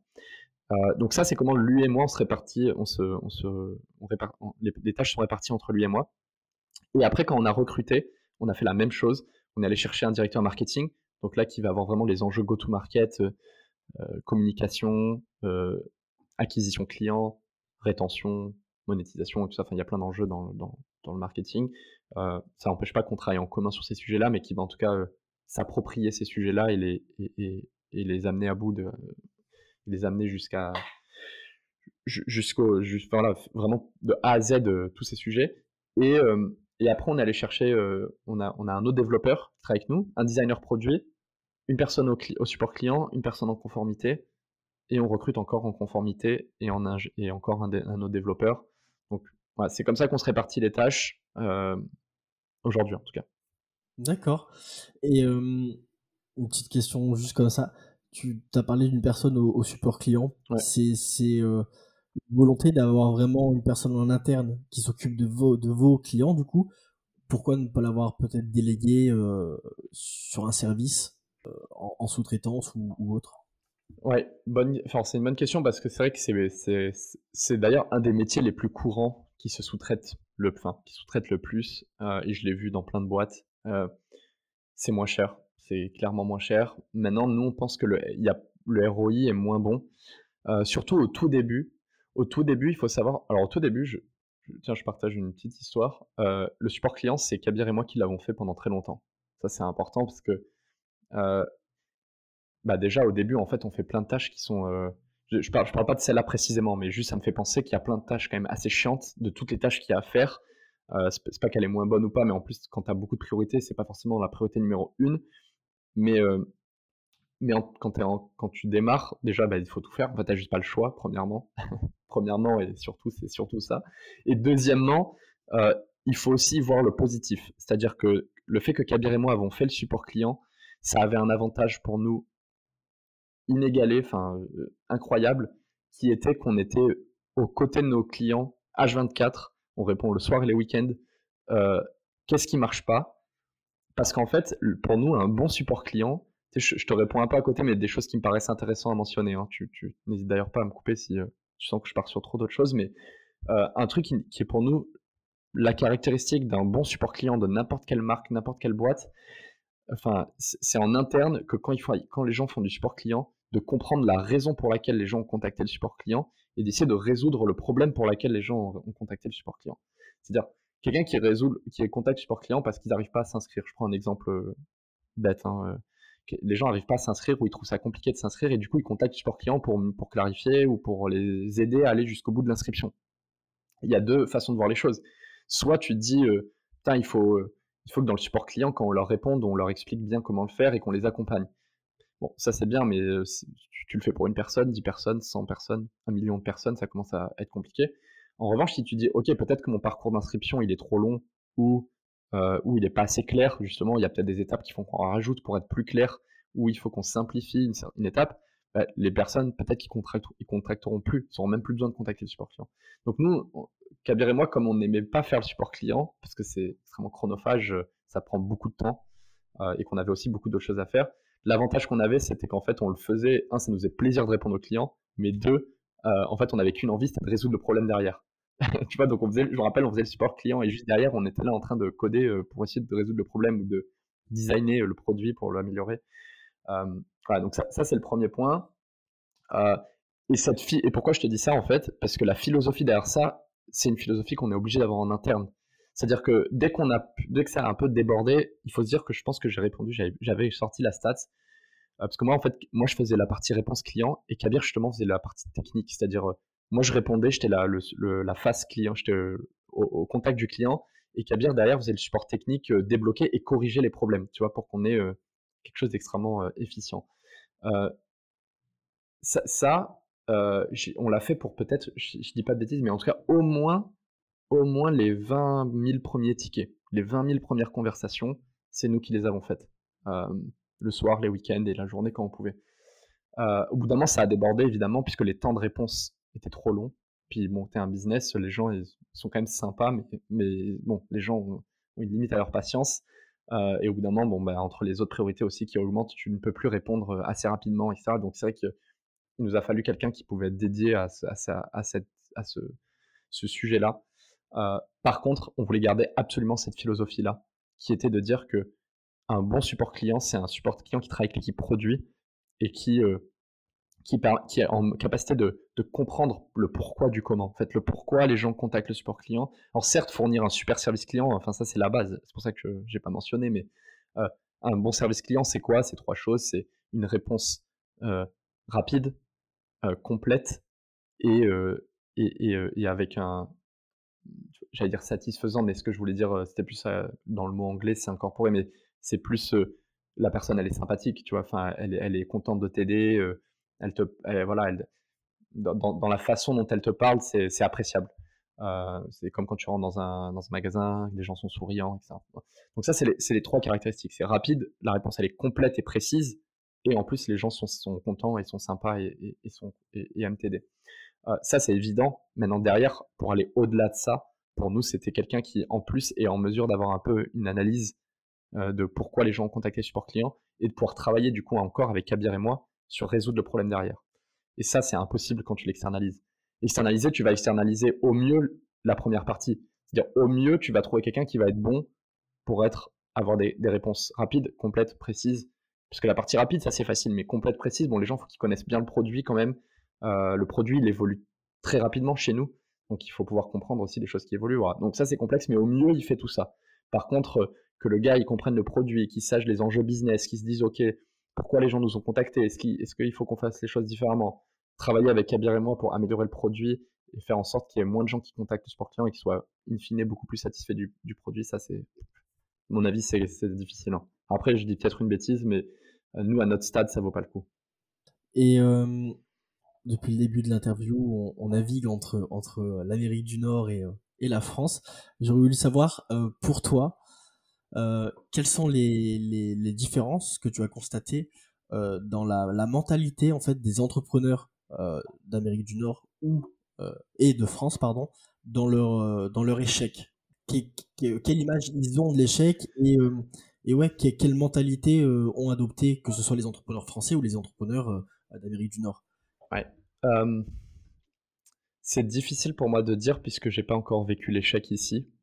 Euh, je l'ai. Alors, puis quand je l'ai vécu, même en Amérique du Nord, je l'ai vécu euh, à petite échelle. Hein, pour, euh, je connais, j'ai rencontré, j'ai échangé avec des gens qui ont vécu l'échec bien, enfin, de manière bien plus importante que la mienne, avec beaucoup plus d'enjeux et beaucoup plus de, de stress en soi. tu vois, par, exemple, si, si aujourd'hui tu montes une société qui a X salariés, que tu as des investisseurs, donc de que tu as de l'argent qui n'est pas le tien, donc, euh, entre guillemets, tu, voilà, tu, quand tu apprends des investisseurs, il y a aussi une part de responsabilité. Tu veux que ces gens-là euh, fassent de l'argent. C'est quand même aussi pour c'est principalement pour ça qu'ils investissent. Euh, voilà, donc il y a plein de responsabilités. Là, l'échec, il est plus difficile à vivre, en tout cas, et à gérer. Et, et, du coup, il est certainement perçu aussi d'une autre manière pour, pour répondre à ta question. Ça, je l'ai pas vécu nulle part pour le moment. C'est certainement que ça m'arrivera un jour. Euh, que ce soit je, bon, avec Bitsac, je l'espère pas je le pense pas, mais peut-être avec une autre société un jour ou, avec un autre projet, ça peut être sur des projets personnels. Euh, au, Canada, en, enfin, en Amérique du Nord et au, Canada, par contre, anecdotiquement, c'est vrai que je l'ai vu euh, soit via des, collègues à moi, des amis, des, collaborateurs, pas, de mon entreprise, mais de d'autres entreprises ou de d'autres boîtes. L'échec, c'est c'est une étape pour arriver à un, objectif. Tu vois, c'est-à-dire que l'échec, c'est euh, ça fait partie du chemin. Je dis ça parce que je ne sais pas si c'est vraiment la perception qu'il y a en France. Et après, encore une fois, je ne veux pas, je veux pas donner d'avis dans le sens où moi, je, en soi, ça fait pas si longtemps que ça que je suis, revenu en France, donc je suis quand même beaucoup, euh, j'ai été moulé un petit peu dans la mentalité nord-américaine, mais je, et puis après, j'ai plein de choses que j'entends, mais du coup, j'ai pas envie de généraliser ou de stéréotyper. Euh, mais c'est vrai qu'en France, l'échec, ça paraît être plus comme une finalité. C'est-à-dire, tu as monté quelque chose, tu as échoué, et voilà. Du coup, euh, c'est fini. Il euh, n'y aura pas d'après, alors que je pense qu'aux États-Unis et au Canada, je dis toujours États-Unis, Canada, mais c'est Amérique du Nord, ça, ça, se regroupe quand même pas mal. quand quand tu échoues, quelqu'un va dire, mais what's next? Tu vois, genre, c'est quoi la prochaine étape? Euh, tu, fais quoi du coup? Enfin, tu vois, en fait, la, personne s'attend pas à ce que s'attend à ce que tu lui racontes euh, ce qui se passe juste derrière. Et je, ça, ça, je l'ai vécu à, mon échelle sur des petites choses. Euh, les gens sont toujours là pour t'aider. Il y a plein d'opportunités. Et au moment où tu d'ailleurs tu échoues, tu es contacté par un nombre incalculable de personnes qui, enfin, ils voient pas ça comme un problème. Les gens veulent, veulent te recruter, veulent te tu vois, j'avais monté un projet, bah, notamment le projet étudiant que j'avais monté euh, sur le Bitcoin, entre guillemets, il avait échoué, puisque c'est vrai qu'on aurait pu faire ça après euh, l'école, mais bon, je travaille avec d'autres étudiants, euh, on avait tous des projets, on voyait pas forcément tout ça comme potentiellement une société non plus, bien qu'on avait créé une société, mais on, on, voilà, on, pensait pas tous qu'on allait travailler à 100% dessus post nos études. et du coup, ça a échoué, voilà, parce que l'équipe, on n'était pas aligné, parce que on n'avait pas encore trouvé un vrai business model derrière. Mais, mais, mais ça n'a jamais été un problème. Je me rappelle quand on a arrêté le projet, il y a plein de gens qui nous ont contactés pour nous recruter. Déjà, on avait plein d'opportunités, on avait rencontré plein de gens. et, mais en fait, il n'y a même pas, même pas vraiment eu de commentaires autour de ça. Mais encore une fois, c'est à petite échelle. En France, si je dis pas de bêtises, il y a un truc qui m'intéresse moi particulièrement. Je n'ai pas eu pris le temps encore de regarder. Parce que bon, c'est pas comme si je me disais, il euh, faut que je me prépare à l'éventualité de l'échec, donc c'est pour ça que j'ai pas regardé. Mais on m'a, on eu raconté dans le passé, si je dis pas de bêtises, que même d'un point de vue juridique, quand, on est, quand une boîte est liquidée en France, il y a quand même des enjeux, si je dis pas de bêtises. C'est-à-dire que c'est plus difficile de remonter une boîte derrière vis-à-vis euh, de l'administration des banques et autres, euh, alors que c'est pas vraiment le cas au, il faut voir encore une fois, ça dépend des proportions des choses. Hein. Je pense que même au Canada, aux US, si tu as énormément de dettes et que tu as fait perdre beaucoup d'argent à la banque ou autre, bon, je pense que c'est quand même plus dur de rouvrir un compte derrière et de remonter une boîte, mais ça, c'est partout pareil. Mais il me semble qu'en France, il y a des contraintes supplémentaires, mais je peux pas me prononcer, je, dis peut-être des bêtises. Euh, donc non, j'ai pas de réponse précise euh, à ta question. Euh. j'ai l'impression que oui, culturellement, on le vit différemment. et que du coup, il y a un peu ce stress supplémentaire de se dire qu'on peut échouer ici. Mais bon, finalement, dans tous les cas, t'as pas envie d'échouer. Hein, donc j'ai envie de te dire, c'est un peu la même chose. Moi, je le vis pas différemment que j'ai créé une société ici ou, en Amérique du Nord, ça aurait été la même chose pour moi. D'accord. Ok. Et, et tu, tu l'as souligné tout à l'heure. Comment tu gères, comment ton équipe et toi, enfin, vous gérez la, bah, la pression, parce que la pression de, de gérer des fonds de, d'investisseurs? Parce que forcément, comme tu l'as dit, c'est de l'argent qui n'est pas le tien à la limite, bon, si, si euh, c'est pas ce que je te souhaite, mais bon, quand tu échoues avec ton propre argent, enfin, c'est ton argent, donc ça va, mais là, tu fais, enfin, il y a quand même euh, des, enjeux extérieurs. comment gères-tu la pression? Comment gérez-vous la pression en interne? Est-ce que déjà avez-vous de la pression ou, euh, ou vous êtes quand même plutôt à la, à cool?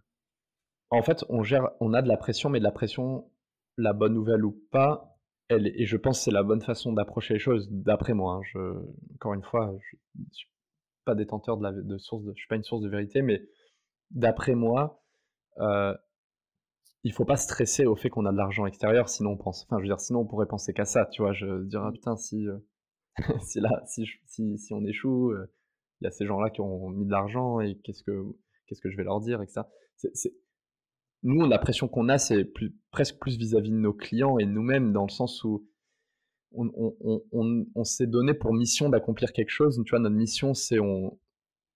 Enfin, tu vois, en plus, peut-être il y a différents entrepreneurs, mais nous, on croit. Euh, enfin, on veut démocratiser le Bitcoin. Tu vois, on a vraiment, on a vraiment cette conviction que le Bitcoin peut vraiment créer un. ça, va, ça va paraître très. Euh, très euh, tiré d'un film ou quoi, mais un monde meilleur, tu vois, j'avais envie de dire. On, a vraiment cette conviction que le Bitcoin peut euh, changer les choses euh, parce que, euh, enfin après il faudrait discuter de qu'est-ce qu'est Bitcoin et qu'est-ce que c'est quoi la proportion de valeur de Bitcoin, mais Bitcoin peut créer un monde, un système financier beaucoup plus ouvert, beaucoup plus équitable, beaucoup plus accessible, beaucoup plus juste. Et, donc ça, moi, c'est ce qui m'avait plu dans le Bitcoin et ce qui m'anime aujourd'hui encore. Et via Bitstack, on veut démocratiser ça. On veut être un acteur, on veut être un acteur majeur qui permet cette transition-là vers ce système que Bitcoin nous offre, tu vois, vers cette opportunité que Bitcoin nous offre. Euh, et donc, il y ait plus de gens qui détiennent du Bitcoin et qui utilisent Bitcoin. Vu qu'on croit là-dessus, enfin, vu qu'on a cette conviction-là et qu'on s'est donné pour mission d'être, euh, d'y arriver, et de, démocratiser le Bitcoin et d'être un acteur majeur pour permettre aux gens d'épargner en Bitcoin et de, demain utiliser le Bitcoin pour envoyer de l'argent à leurs amis à l'étranger, tu vois, de vraiment participer à ce réseau-là. Euh, c'est ça la pression qu'on a, c'est de ne pas y arriver et de, et de décevoir entre guillemets nos utilisateurs ou, et nous-mêmes, tu vois, sur le fait qu'on n'aura pas euh, accompli cette vision-là. Tu vois, nous on a une vision des choses et on veut y arriver et on, se projette là-dessus et on, ça serait juste déçu, on serait déçu de pas de que, soit, que cette vision ne se réalise pas. Euh, donc, donc c'est de cette façon-là qu'on a de la pression. On n'a pas de pression vis-à-vis de fait de prendre l'argent. Il faut aussi se dire, et ça c'est plus, je dis ça en tant qu'entrepreneur qui donne des, enfin, qui, je donne pas un conseil, mais euh, je pense vis-à-vis d'autres entrepreneurs, euh, les gens qui mettent de l'argent sur des boîtes, ils ont aussi l'habitude. Enfin, je veux dire, statistiquement, il faut pas se voiler la face. 99% des startups échouent. Donc, ces gens-là, ben voilà, c'est, ça fait partie du jeu. Ils mettent de l'argent. statistiquement, il y a quand même pas mal de chances qu'ils le perdent quand ils le mettent. Donc, j'espère pour eux, en tout cas, qu'ils soient, conscients de, ces statistiques-là. maintenant, effectivement, quand ils mettent un pari sur toi, bah, c'est un, pari d'ailleurs. C'est pour ça qu'on dit euh, je parie sur l'entrepreneur, je parie sur la société. Je parie que j'espère que ça va fonctionner. Donc oui, il y a un, certain niveau de confiance qui, est engagé. Euh, mais voilà, je, dis juste, je, rebalance en fait en disant ça fait aussi partie du jeu. Euh, donc il n'y a pas, je, veux dire, faut, faut, pas. je dis ça parce qu'il y en a qui échouent et c'est vrai que ça fait quand même un, je me dis que ça doit avoir un impact sur la santé mentale de certaines personnes, certainement. Euh, et, donc, il faut, il faut faire attention. C'est pas non plus la fin du monde. Euh, je veux dire, les investisseurs, ils, pourraient réinvestir chez toi. Hein. Je dis ça, ça arrive aussi. C'est-à-dire que ça fait partie du jeu d'échouer. Euh, certainement que tu auras appris plein de choses en échouant et que d'ailleurs, tu seras peut-être un meilleur candidat pour reprendre un investissement et relancer. voilà, après, ça fait allusion à, la mentalité. On en parlait juste avant. Je, je sais pas, mais je sais que c'est possible aussi. Et donc, on n'a pas cette pression-là de se dire on a pris l'argent. On a une pression additionnelle euh, naturelle qui est le fait que quand c'est quand même pas ton argent, bon ben, tu traites pas les choses de la même manière. Quand c'est ton argent, tu es en pleine conscience des erreurs que tu fais. Quand c'est l'argent des autres, euh, tu fais quand même une action particulière. Maintenant, je pense que que ça soit ton argent ou celui des autres, il faut que tu le traites de la même manière. J'ai envie de dire, puisque c'est pas parce que c'est l'argent des autres qu'il faut être plus attentif que ton argent ou vice versa. Euh, donc, il faut juste être bon bon élève. Euh, avec ton argent et avec l'argent en, règle générale, c'est-à-dire dépenser sur les choses qui ont un impact, ne pas trop dépenser, ne faut pas, faut, voilà, faut vraiment dépenser sur les choses qui ont un, bon retour sur investissement. Euh, et voilà, tu feras des, enfin, on fait des erreurs, c'est normal. Et, et, et, ce, qui, ce qui amène à l'échec, c'est une, une suite consécutive de plusieurs erreurs. Donc, il faut se dire que faire une erreur, c'est pas grave. En revanche, faire erreur après erreur, c'est là que ça peut devenir compliqué. Donc, euh, donc euh, et, d'ailleurs, euh, à l'inverse d'échouer, réussir, c'est une suite consécutive de plein de bonnes décisions. Donc en fait, si tu veux, l'entrepreneuriat, c'est comment maximiser les chances que tu prennes des bonnes décisions et réduire les chances que tu prennes des mauvaises décisions. Pour, moi, c'est c'est créer un genre de, de modèle mental et pour toi en tant qu'entrepreneur et aussi pour l'entreprise pour que tu minimises les risques et tu maximises les opportunités. c'est une autre façon de dire les choses, mais, mais c'est un peu ça. Euh, euh, parce que une, mauvaise décision, ça a quand même un énorme impact. Donc, t'en prends une, ça fait mal. T'en prends plusieurs, tu peux échouer, justement. Donc, comment est-ce que tu minimises le fait d'avoir de faire une erreur et aussi comment tu minimises la conséquence de l'erreur? Parce que aussi, il y a des erreurs que tu peux prendre. Enfin, il y a des décisions que tu peux prendre et qui vont être des erreurs, mais pour qui tu savais que les risques étaient faibles. Alors qu'il y a des tu il y a des initiatives que tu vas lancer où tu sais que si ça se loupe, ça, va être coûteux, quoi, tu vois. Et ça, bon, faut minimiser ce genre de décision-là. J'aimerais revenir sur Bitcoin. Ouais. Pour, pour toi, euh, comment vois-tu le, enfin, le, monde, enfin, déjà la France, mais euh, le monde vis-à-vis euh, bah, des réglementations, enfin, de la régulation qui est en train de se mettre en place, enfin, qui s'est mis en place et qui va, qui va forcément évoluer au fil des, au fil des ans. Comment vois-tu l'adoption du Bitcoin et, et qu'est-ce qui ferait que qu'est-ce qui pourrait faire que, que, que la masse euh, puisse enfin puisse euh, rentrer sur le marché plus rapidement Alors, je vais, je vais répondre par différents. encore une fois, je, en fait, je me rends compte, j'ai dû te faire des réponses quand même assez longues sur, sur toutes les questions, mais en fait, je pense toujours à plein de choses que, qui me paraissent importantes à partager. et comme ça, les gens peuvent, peuvent, prendre, prendre ou laisser ce que je dis. Mais euh, pour Bitcoin, je vais faire un peu la même chose, euh, enfin pour cette question-là. D'abord, en fait, il y a aussi plusieurs questions dans ta question. La première question, c'est euh, Bitcoin, qu'est-ce que c'est? Quelle est la proportion de valeur de Bitcoin? Pourquoi c'est intéressant? Pourquoi les gens devraient s'y intéresser? Qu'est-ce que ça peut changer? Et la deuxième question, c'est qui, qu'est-ce qui accélérerait le fait que les gens l'utilisent ou qui faciliterait l'adoption du grand public? Pour la première question, il faut savoir que Bitcoin, c'est un, moyen radicalement nouveau d'échanger, de stocker de la valeur, euh, notamment sur Internet. Euh, enfin, en tout cas, ou via Internet. Euh, de manière extrêmement sécurisée, programmable et, simple. Donc, à, ce niveau-là, il faut savoir que Bitcoin, et d'ailleurs pour la petite anecdote, Bitcoin c'est deux choses. Bitcoin, enfin c'est deux choses. C'est révolutionnaire pour deux raisons. La première raison, parce que Bitcoin, on parle souvent de Bitcoin, la monnaie en fait, tu vois, on parle de Bitcoin. D'ailleurs, c'est vrai que les gens, de manière littéraire, essayent de le différencier. Il y a Bitcoin petit b et Bitcoin grand B. Alors les gens ne le savent pas, mais, mais parce que les gens utilisent peut-être les deux euh, sans distinction. Mais en fait, techniquement, il y a une distinction et c'est ça la particularité de Bitcoin d'ailleurs, c'est que Bitcoin, avant d'être une monnaie, c'est un protocole informatique. C'est un protocole informatique qui permet d'échanger et de stocker de la valeur de manière sécurisée, programmable et, simple. Euh, et, notamment incensurable. C'est-à-dire euh, sans tiers de confiance, euh, hop, j'envoie, personne peut, peut arrêter la transaction ou peut y faire quoi que ce soit. ce protocole informatique, il a cette particularité-là que pour, se sécuriser, donc pour sécuriser ce dispositif-là, eh ben, il émet un jeton qui est Bitcoin petit b. Donc tu as Bitcoin grand B qui est le protocole informatique qui permet d'échanger, de stocker de la valeur sur Internet. Et pour sécuriser ce dispositif-là, le protocole émet un jeton qui est un jeton euh, numérique, actif numérique, jeton numérique, euh, qui, s'appelle le Bitcoin. Euh, B minuscule. Et la particularité de l'émission de ce jeton-là, c'est qu'elle est prévisible, comme on disait tout à l'heure, et désinflationniste. C'est-à-dire qu'on est parti de zéro, euh, toutes les 10 minutes, il y a des nouveaux bitcoins qui sont créés par les gens qui minent. Ça c'est les gens qui minent, c'est ceux qui euh, dépensent de l'énergie computationnelle pour sécuriser le réseau. et justement, ils créent des nouveaux bitcoins. Donc les bitcoins sont créés et jusqu'à arriver et l'émission de cette. Qu'est-ce que ça veut dire désinflationniste? Parce que les gens ne savent pas forcément ça veut dire désinflationniste.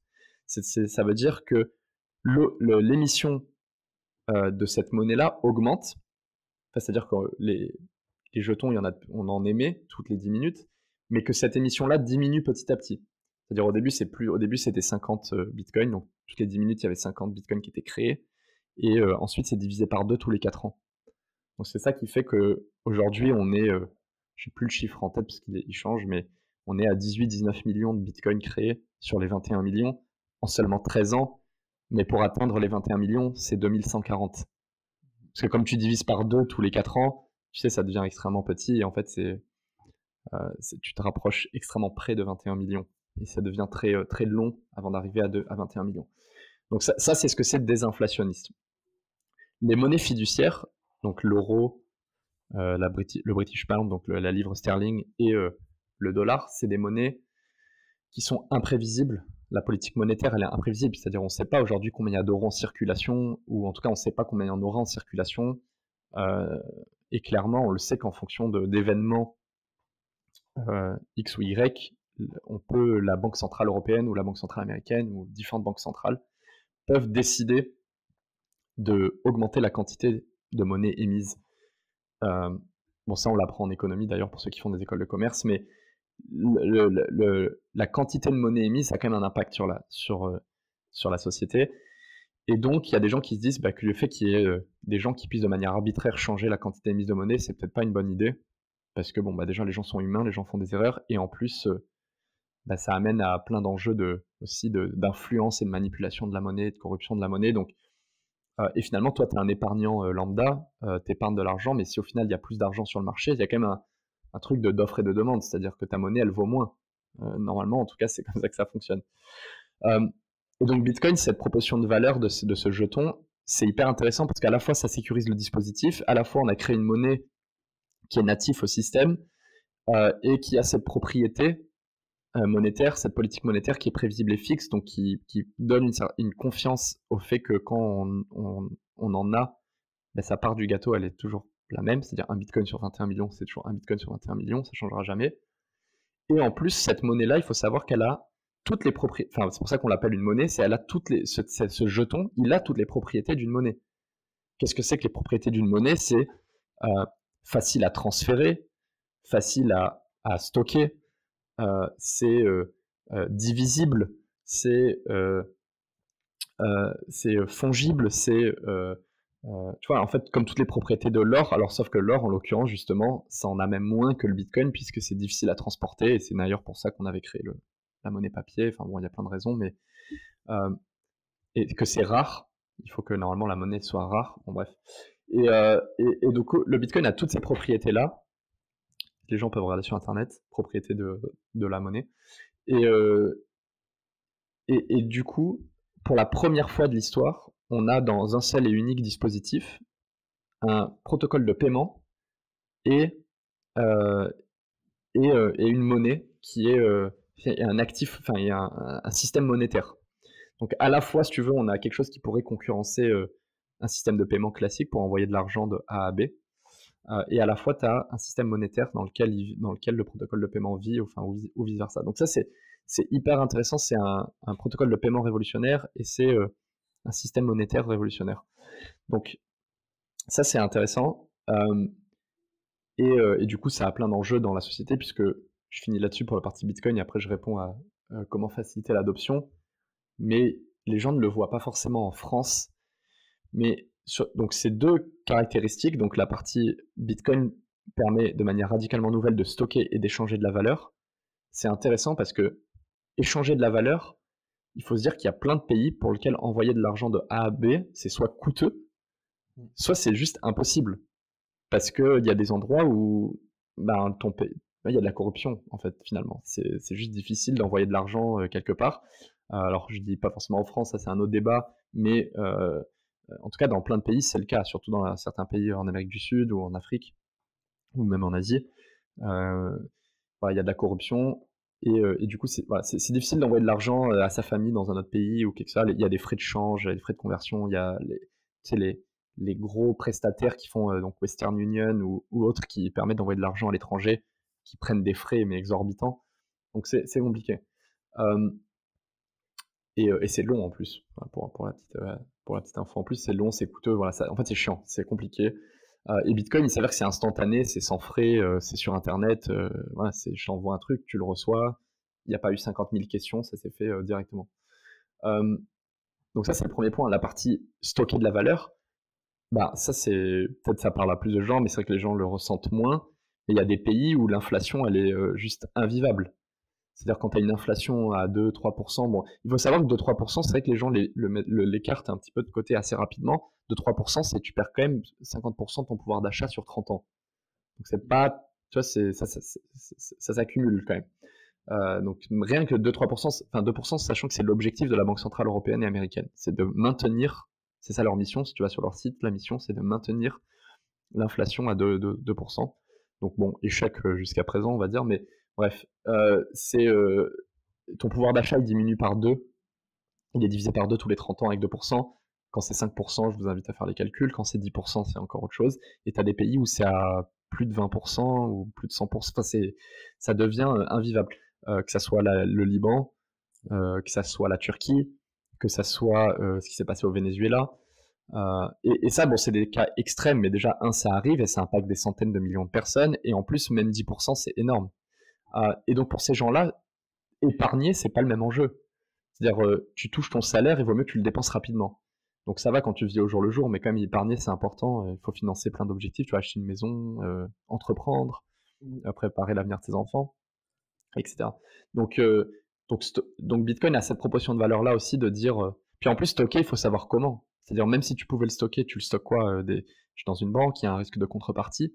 C'est-à-dire que la banque, si elle fait faillite, aussi tu peux perdre ton argent c'est déjà arrivé. Dans certains pays, ça arrive plus que d'autres, mais ça arrive euh, aussi un peu de partout. Euh, il y a un risque de contrepartie. Si c'est chez toi, euh, ben il y a un risque aussi. Tu vois, tu mets il y a un aspect de sécurité. Pour ça qu'on parlait souvent de mettre de l'argent sous le matelas. Bon, tu peux, mais jusqu'à quel niveau? L'or, etc. Enfin, qu'est-ce que tu gardes Il y a des pays aussi où détenir des autres devises, c'est compliqué. C'est-à-dire que quand tu as de l'inflation sur ta devise nationale, détenir du dollar, c'est devenu régulé. En Argentine, c'est le cas. Euh, il y a des pays où tu es limité sur euh, tes retraits en dollars américains, puisque voilà, en fait, tu es, quand même, bloqué. Et Bitcoin permet, on a parlé de plein de petits exemples, mais en fait, tu fais le calcul, on parle de centaines, si c'est pas des milliards de personnes qui ont ce problème, qui ne peuvent soit pas échanger de la valeur, soit stocker de la valeur assez simplement. Et Bitcoin, en fait, permet euh, Bitcoin a créé des règles de. Moi, j'aime bien dire, en fait, c'est comme si on avait créé un, jeu. C'est pas un jeu, hein, mais euh, c'est juste pour simplifier, en fait. On a créé un, jeu et les règles, c'est les mêmes pour tout le monde. C'est universel. C'est le premier système qui est complètement global, universel, euh, qui est euh, incensurable, incorruptible, et tout le monde peut y participer de manière équitable. Et en plus, c'est pas cher, c'est pas coûteux, c'est natif à Internet.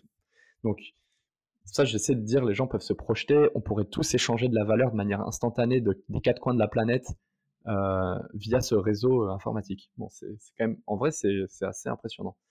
Euh, donc voilà, ça, c'est la proportion de valeur de Bitcoin. C'est intéressant pour plein de raisons au final.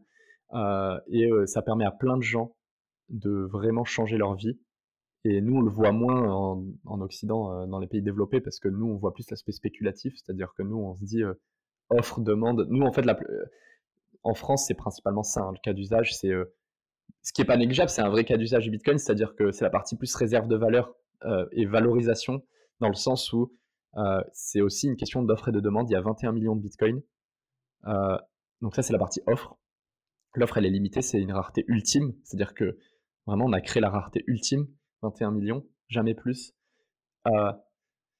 pour ceux qui me critiquent, souvent on me dit c'est ok extrêmement proche de 21 millions parce que pour la petite anecdote, il n'y en aura pas 21 millions, il y aura euh, juste un peu moins. Mais bref, ça c'est pour ceux qui il y a des détails techniques pourquoi ce ne sera pas 21 millions. Mais on va dire que c'est 21 millions.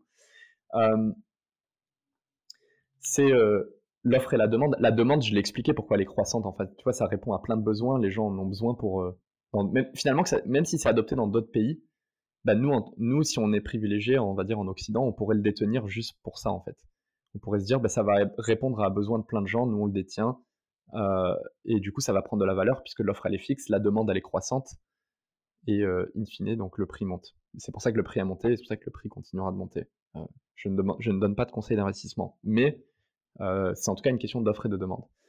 parce que c'est comme ça que le prix du Bitcoin est déterminé aussi. On nous pose la question comment le prix du Bitcoin est déterminé? On a écrit un article sur notre blog bah, finalement, c'est une question d'offre et de demande. Et donc, les plateformes, les grosses plateformes d'échange, elles ont du bit, elles, elles sont, euh, elles ont un, livre, comme on appelle ça, et il y a des, des demandes d'achat, des demandes de vente, et on met en relation. Bref. Euh, donc, une question d'offre et de demande. Comment est-ce qu'on va accélérer l'adoption? Dans certains pays, c'est évident. En fait, j'ai fait le pont un peu sur la deuxième question. Dans certains pays, c'est évident que l'adoption du Bitcoin est, intéressante. Et je pense que dans certains pays, c'est plus une question de pédagogie. Alors, en fait, dans tous les pays, c'est une question de pédagogie, mais dans certains pays, les gens ne savent même pas que ça existe potentiellement. Tu vois, faut, nous, on en a plus ou moins. Il y a encore une étude qui est sortie euh, ben, il y a même pas quelques jours qui montre que 80% des Français maintenant en ont entendu parler. Donc on a quand même presque tous entendu parler. Je pense que dans le monde, ça doit être certainement le cas, mais je me dis que dans certains endroits reculés, euh, bon après si t'as pas Internet, c'est vrai que c'est un autre débat. Euh, si t'as pas Internet, le téléphone mobile reste. il faut se dire qu'en Afrique, il y a une pénétration du paiement sur mobile qui est assez impressionnante. Donc en fait, tu pourrais utiliser Bitcoin sur mobile. Après, si tu es vraiment ça c'est les arguments un peu moi je, trouve un peu bête mais c'est vrai si t'as pas internet t'as pas d'électricité bon bah t'as un autre problème que d'avoir du bitcoin j'ai envie de te dire tu vois c'est encore autre chose. C'est sûr. Maintenant c'est pas ça c'est encore c'est encore c'est encore autre chose. Mais il y a plein de gens qui ont internet et qui ont d'électricité et pour qui ils ont pas accès au système bancaire. Il y a des milliards de personnes qui sont pas bancarisées. Et, et eux c'est pas une question de technologique en soi. Eux, c'est parce que le système bancaire veut pas les inclure, parce que pour diverses raisons. Bitcoin, Bitcoin répond à ce besoin-là. Euh, et finalement, le dénominateur commun, c'est la pédagogie et la simplicité d'utilisation. C'est-à-dire, un, la pédagogie, bah, d'expliquer quelles sont les propriétés et la valeur de Bitcoin. Et en fait, ce que je voulais dire avant, c'est que la pédagogie, elle sera pas la même dans certains pays qu'en France. La pédagogie ici, c'est de dire pourquoi il faudrait épargner en Bitcoin, pourquoi votre épargne, elle peut prendre de la valeur. Les gens veulent que, voilà, bah, gens veulent faire de l'argent. Euh, si tu leur dis épargne en Bitcoin et que ton épargne elle vaut moins cher plus tard, c'est pas c'est pas ça l'idée, tu vois. Euh, alors que dans d'autres pays, c'est peut-être sur le cas d'usage du paiement. C'est-à-dire, tiens, Bitcoin va te permettre d'envoyer de l'argent à ta famille. Par exemple, toi, tu habites au Venezuela, tu veux renvoyer de l'argent euh, dans un autre pays ou aux US. pourquoi tu devrais passer par Bitcoin? Parce que ça te coûte moins cher et tu vas payer moins de frais et ça sera instantané. Ça, c'est plus cette pédagogie-là versus dans d'autres pays où ça sera sur l'épargne. Ça sera sur, voilà, avec Bitcoin, tu vas pouvoir sécuriser ton, ton épargne. Personne pourra venir te confisquer ton épargne euh, si tu le sécurises de, la bonne manière toi-même. Euh, en plus, ton épargne, elle sera pas diluée par les banques centrales. Voilà, donc on voit ces différentes narratives qui se construisent aux US, en Europe, sur les banques centrales, la manipulation de la monnaie, la dilution du pouvoir d'achat, et donc l'importance de Bitcoin comme réserve de valeur versus d'autres, ça va être le, cas d'usage du paiement et de l'envoi d'argent sans frais. Voilà, donc ça, ça c'est ça. Et après, la partie simplicité, et bon, c'est ce qu'on essaie de faire chez Bitstack, côté pédagogie et côté simplicité, bah, finalement, de permettre à n'importe qui, en sachant qu'ils n'ont aucune connaissance d'investissement, aucune connaissance technique. Il faut partir de ce constat-là. Comment est-ce que quelqu'un pourrait quand même le faire?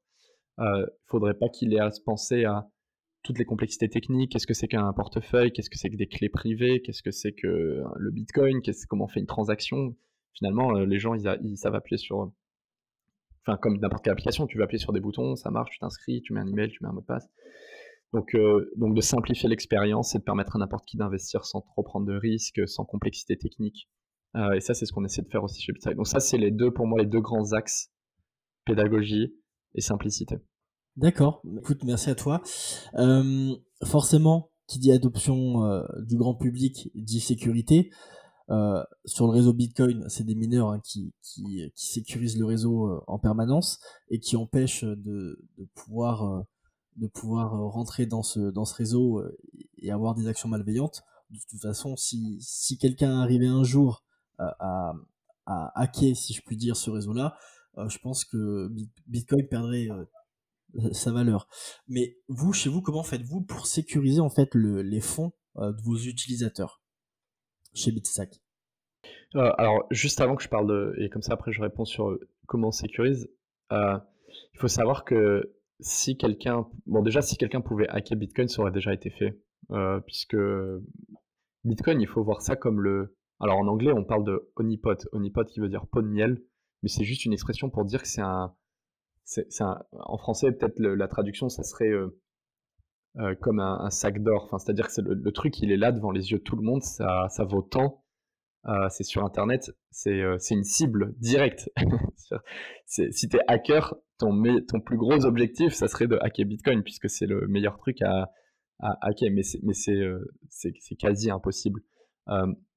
Et plus le temps passe, plus c'est impossible puisque l'énergie dépensée pour sécuriser le réseau, elle est croissante euh, dans le temps en tout cas. Il y a des fluctuations en fonction des gens qui se branchent et qui se débranchent du réseau, mais voilà, il y a de plus en plus de, d'énergie computationnelle qui, est dépensée sur le réseau et du coup ça devient de plus en plus difficile de hacker et si ça pouvait être fait, ça aurait déjà été le fait. Donc il y a, il y a un sujet qui est intéressant, c'est quels sont les vecteurs d'attaque sur Bitcoin. il y en a, mais moi je pense pas que ça soit celui-là. Euh, parce qu'en plus, si on pouvait hacker Bitcoin, euh, on pourrait hacker plein d'autres choses. Enfin, je veux dire, Bitcoin utilise des, des algorithmes de, de chiffrement comme on utilise dans d'autres, et plus la partie computationnelle qu'il faudrait pour, pour inscrire des transactions malveillantes ou faire de la, de la double dépense et autres.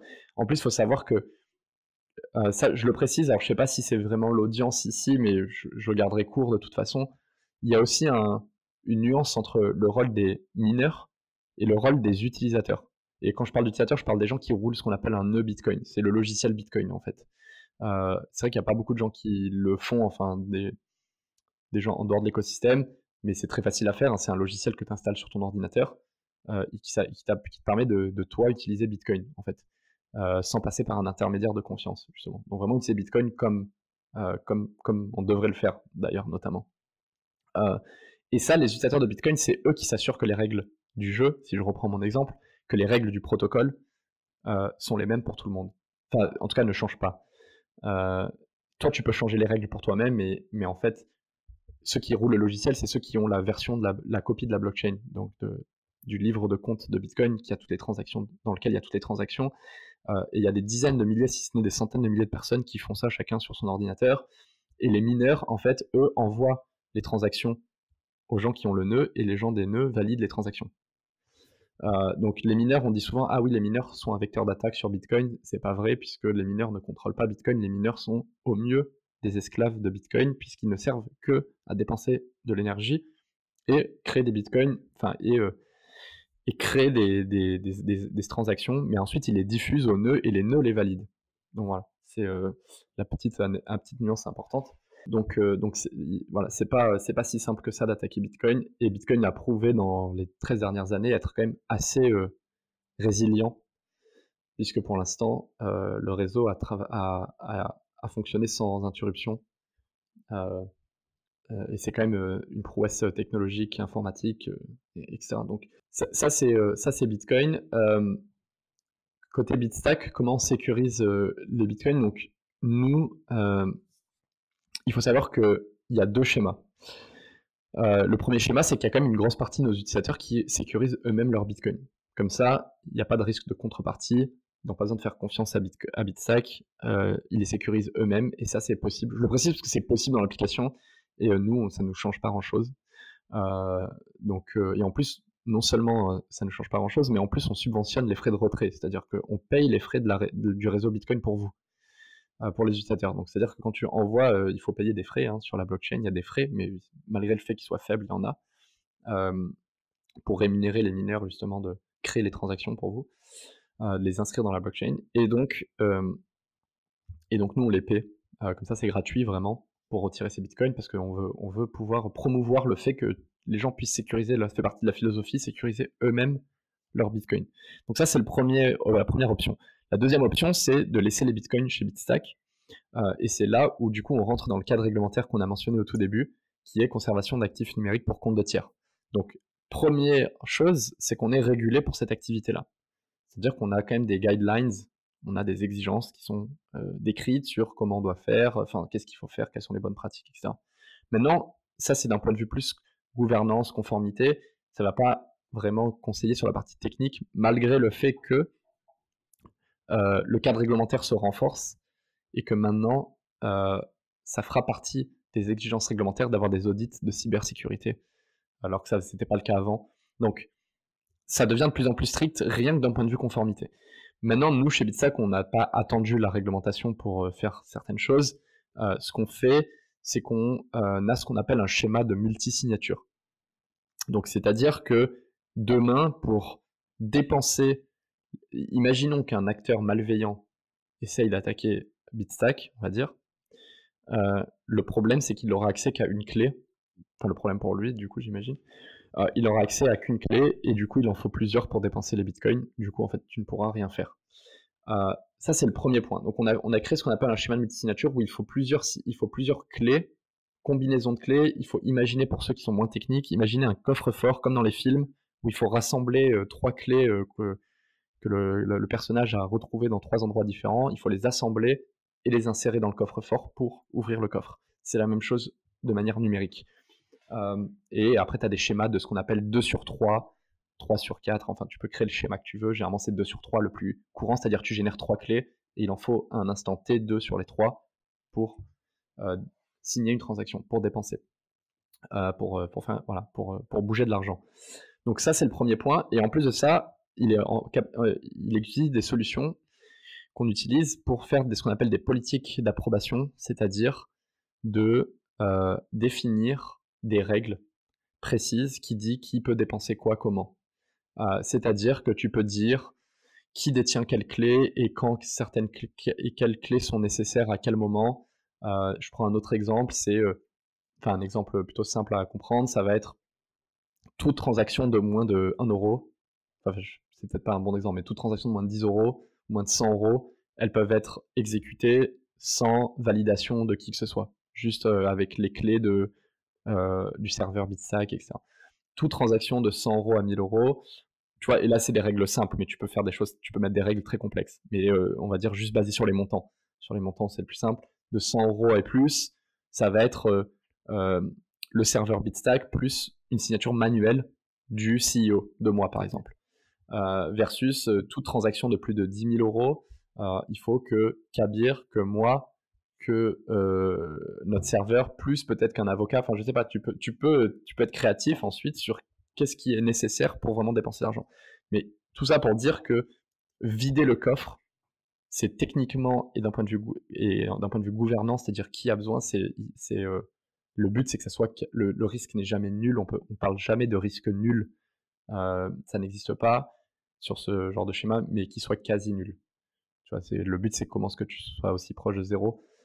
Donc c'est comme ça qu'on sécurise les, bitcoins euh, chez nous. Et après, il y a aussi une notion de, pour ceux qui sont plus techniques dans l'écosystème, de cold versus hot wallet.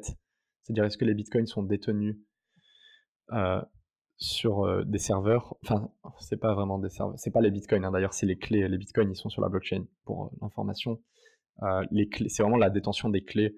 Les clés, est-ce qu'elles sont sur est-ce qu'elles sont détenues sur le serveur ou est-ce qu'elles sont détenues sur des endroits physiques?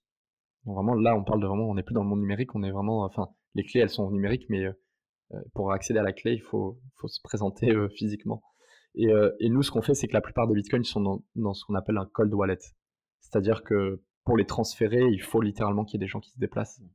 Euh, donc ça, c'est euh, c'est aussi une complexité additionnelle qui, euh, qui permet d'éviter que voilà un hacker qui, d'un point de vue numérique, il pourrait accéder que à la partie hot wallet et il pourrait pas puisqu'il y a tout ce qu'on a dit avant. Mais voilà, il y a cette distinction là aussi qui est possible.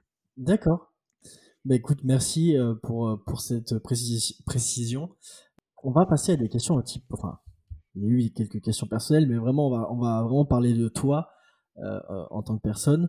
Et on va revenir sur, j'aimerais revenir, si, euh, si tu m'autorises, j'aimerais que tu puisses nous, nous donner trois dates, trois événements vraiment majeurs dans laquelle, enfin, pour ta carrière, pardon, dans laquelle tu as eu un, positionnement ou un tournant fort et qui a vraiment, qui fait que tu en es arrivé là où tu en arrives aujourd'hui. Trois dates clés. Euh, alors, j'ai plusieurs dates qui me viennent en tête.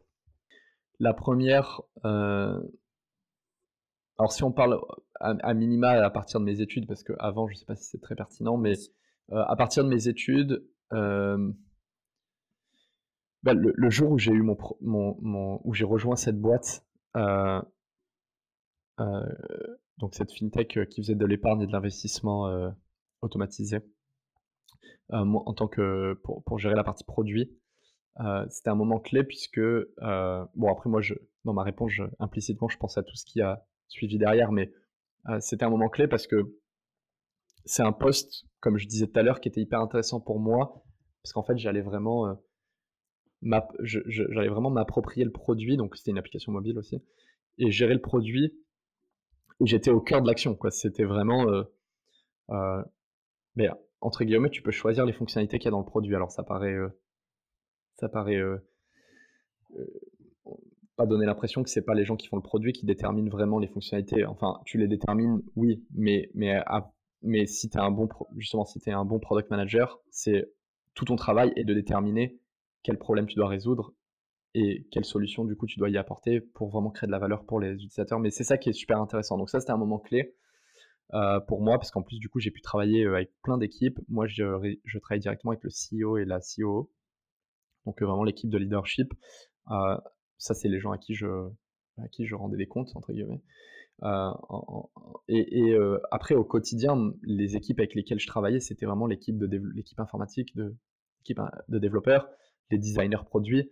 en fait, je travaillais avec plein de gens qui étaient hyper intelligents, plus intelligents que moi sur leur métier, et moi, en fait, mon rôle, c'était juste de s'assurer que chacun fasse le meilleur de son travail de manière coordonnée pour aboutir à, une finalité précise en fonction du problème qui avait été défini. C'est-à-dire que moi, en fait, je, je présentais le problème, je, priorisais le problème, je le définissais, ou j'aidais à le définir avec eux.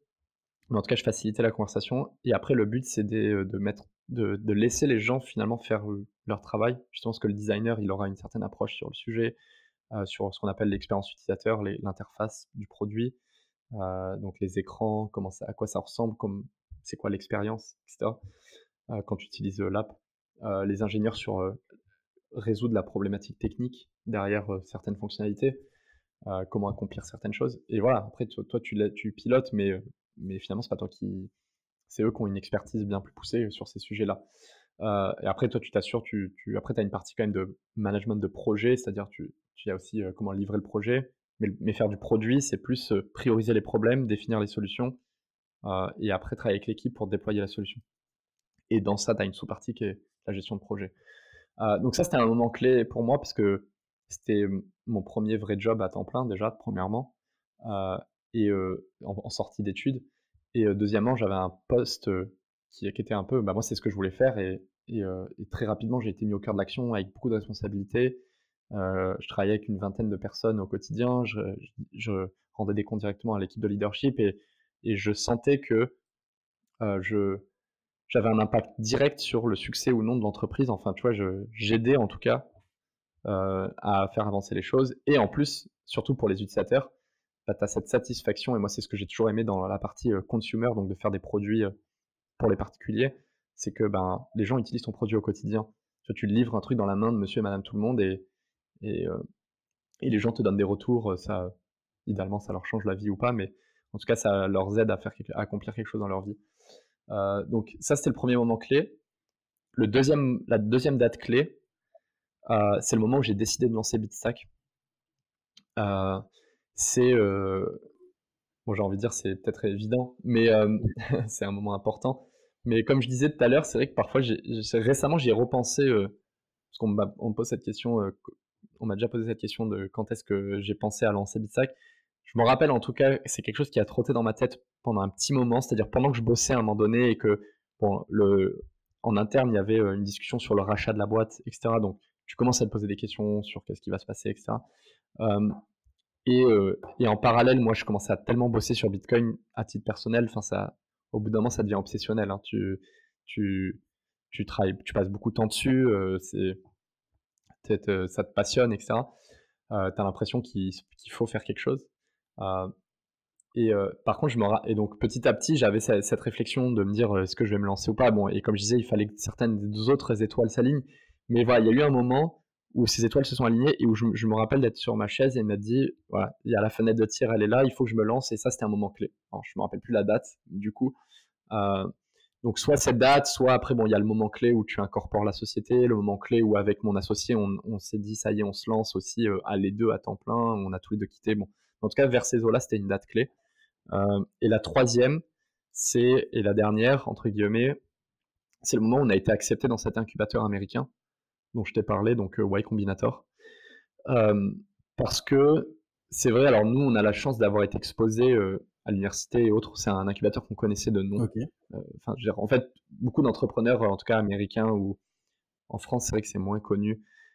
mais c'est un peu le Graal, comme on dit. C'est un peu le, le, truc que tout le monde veut faire, euh, pour ceux qui connaissent en tout cas.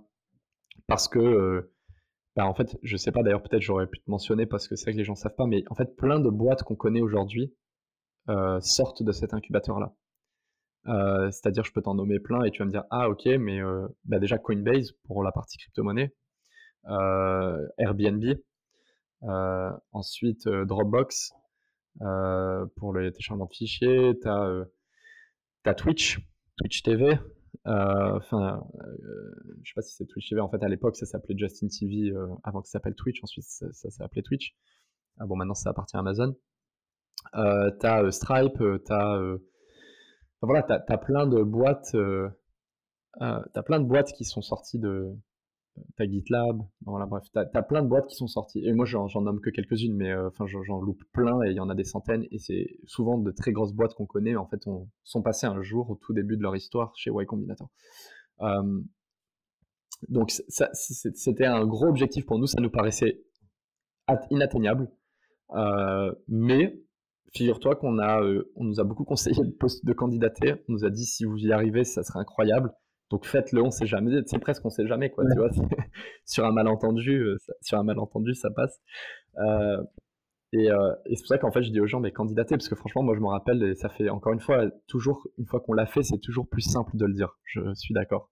Mais, mais moi, je me rappelle de moi avant, et je me disais que c'était, enfin, tu vois, je, voilà. En tout cas, c'était un gros objectif, et je suis hyper fier de, de, de Kabir et moi, on a réussi à, atteindre ça, enfin, à, à être pris.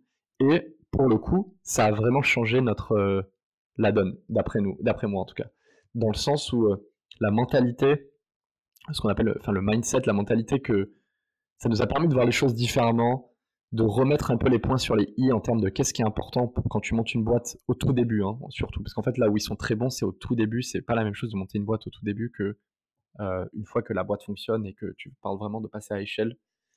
Ah, ça c'est encore un autre dilemme, enfin c'est un autre, c'est d'autres problématiques. Mais au tout début, ce qui est 99% des boîtes, elles sont au tout début et c'est comment vraiment sortir, euh, enfin créer vraiment une boîte quoi en gros, qui, avec un, qui fait du chiffre et tout après. Euh, ben ça c'est euh, c'est un métier un peu spécifique entre guillemets et il y a des problématiques spécifiques et eux ils sont très bons là-dedans donc ils, permettent de voir les choses de la bonne manière et c'est vrai que c'est intéressant parce que ce que tu réalises après, c'est que tout ce que tu lis sur Internet, c'est des conseils pour des boîtes qui fonctionnent déjà. C'est-à-dire que tu vas lire sur Internet euh, ce qu'on appelle en fait ce moment clé qui est le product market fit. C'est-à-dire le moment où ton produit il a une adhésion au marché.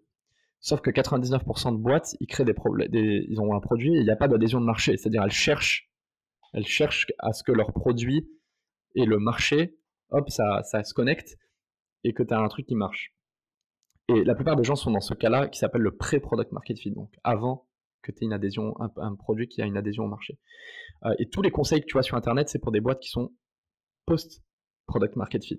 Donc après que tu aies une adhésion au marché, c'est-à-dire, euh, voilà, maintenant comment tu dois recruter, comment tu dois faire ça. Alors qu'en fait, avant, tu ne dois pas recruter, tu ne dois pas dépenser, tu ne dois pas faire ci, tu ne dois pas faire ça, tu dois faire d'autres choses.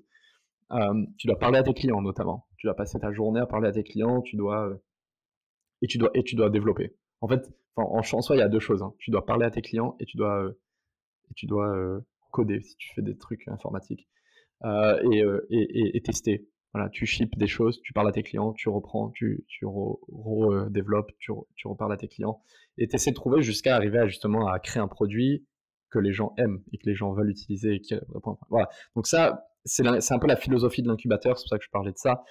mais c'était le troisième moment clé. donc ça fait les trois dates clés mon premier job qui a été un moment marquant parce que c'est ça qui a amené à tout ce que j'ai appris et tout ce que j'ai vu euh, et j'ai eu une c'était super retour d'expérience.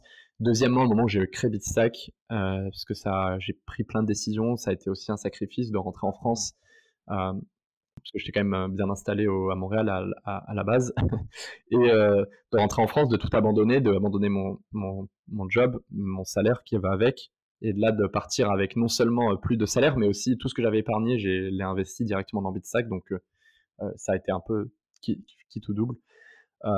et, et, cette prise de risque là, pendant un an, j'ai pas eu de salaire. donc voilà, c'est quelque chose qui avait été calculé, hein, mais, mais, mais du coup, ça a été un moment clé pour ces raisons-là, parce que y avait, ça impliquait beaucoup de choses, c'est ça que j'essaie de dire. Et troisièmement, euh, avoir été prêt à Y Combinator, ça a été un gage de confiance sur l'équipe et sur le problème qu'on essaie de résoudre. Euh, et sur le fait que, voilà, en tout cas, il y avait quelque chose à creuser et qu'on pouvait y arriver. Et on, et on, nous a donné les moyens de, de creuser. Et, ça, ça a été euh, extraordinaire. Donc, et on a travaillé aux côtés de gens extrêmement brillants. C'est aussi ça, on a fait des rencontres incroyables, bah, notamment des gens de, des boîtes que je t'ai mentionnées, puisqu'ils ont tous fait partie de Y Combinator et que c'est une énorme communauté aujourd'hui.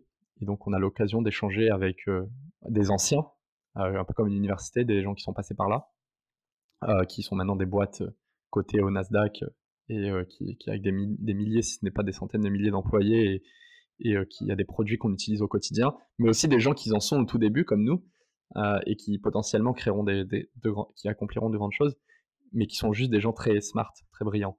Et, ça, c'est vraiment le dénominateur commun. Et donc, ça a été ça a été une super aventure.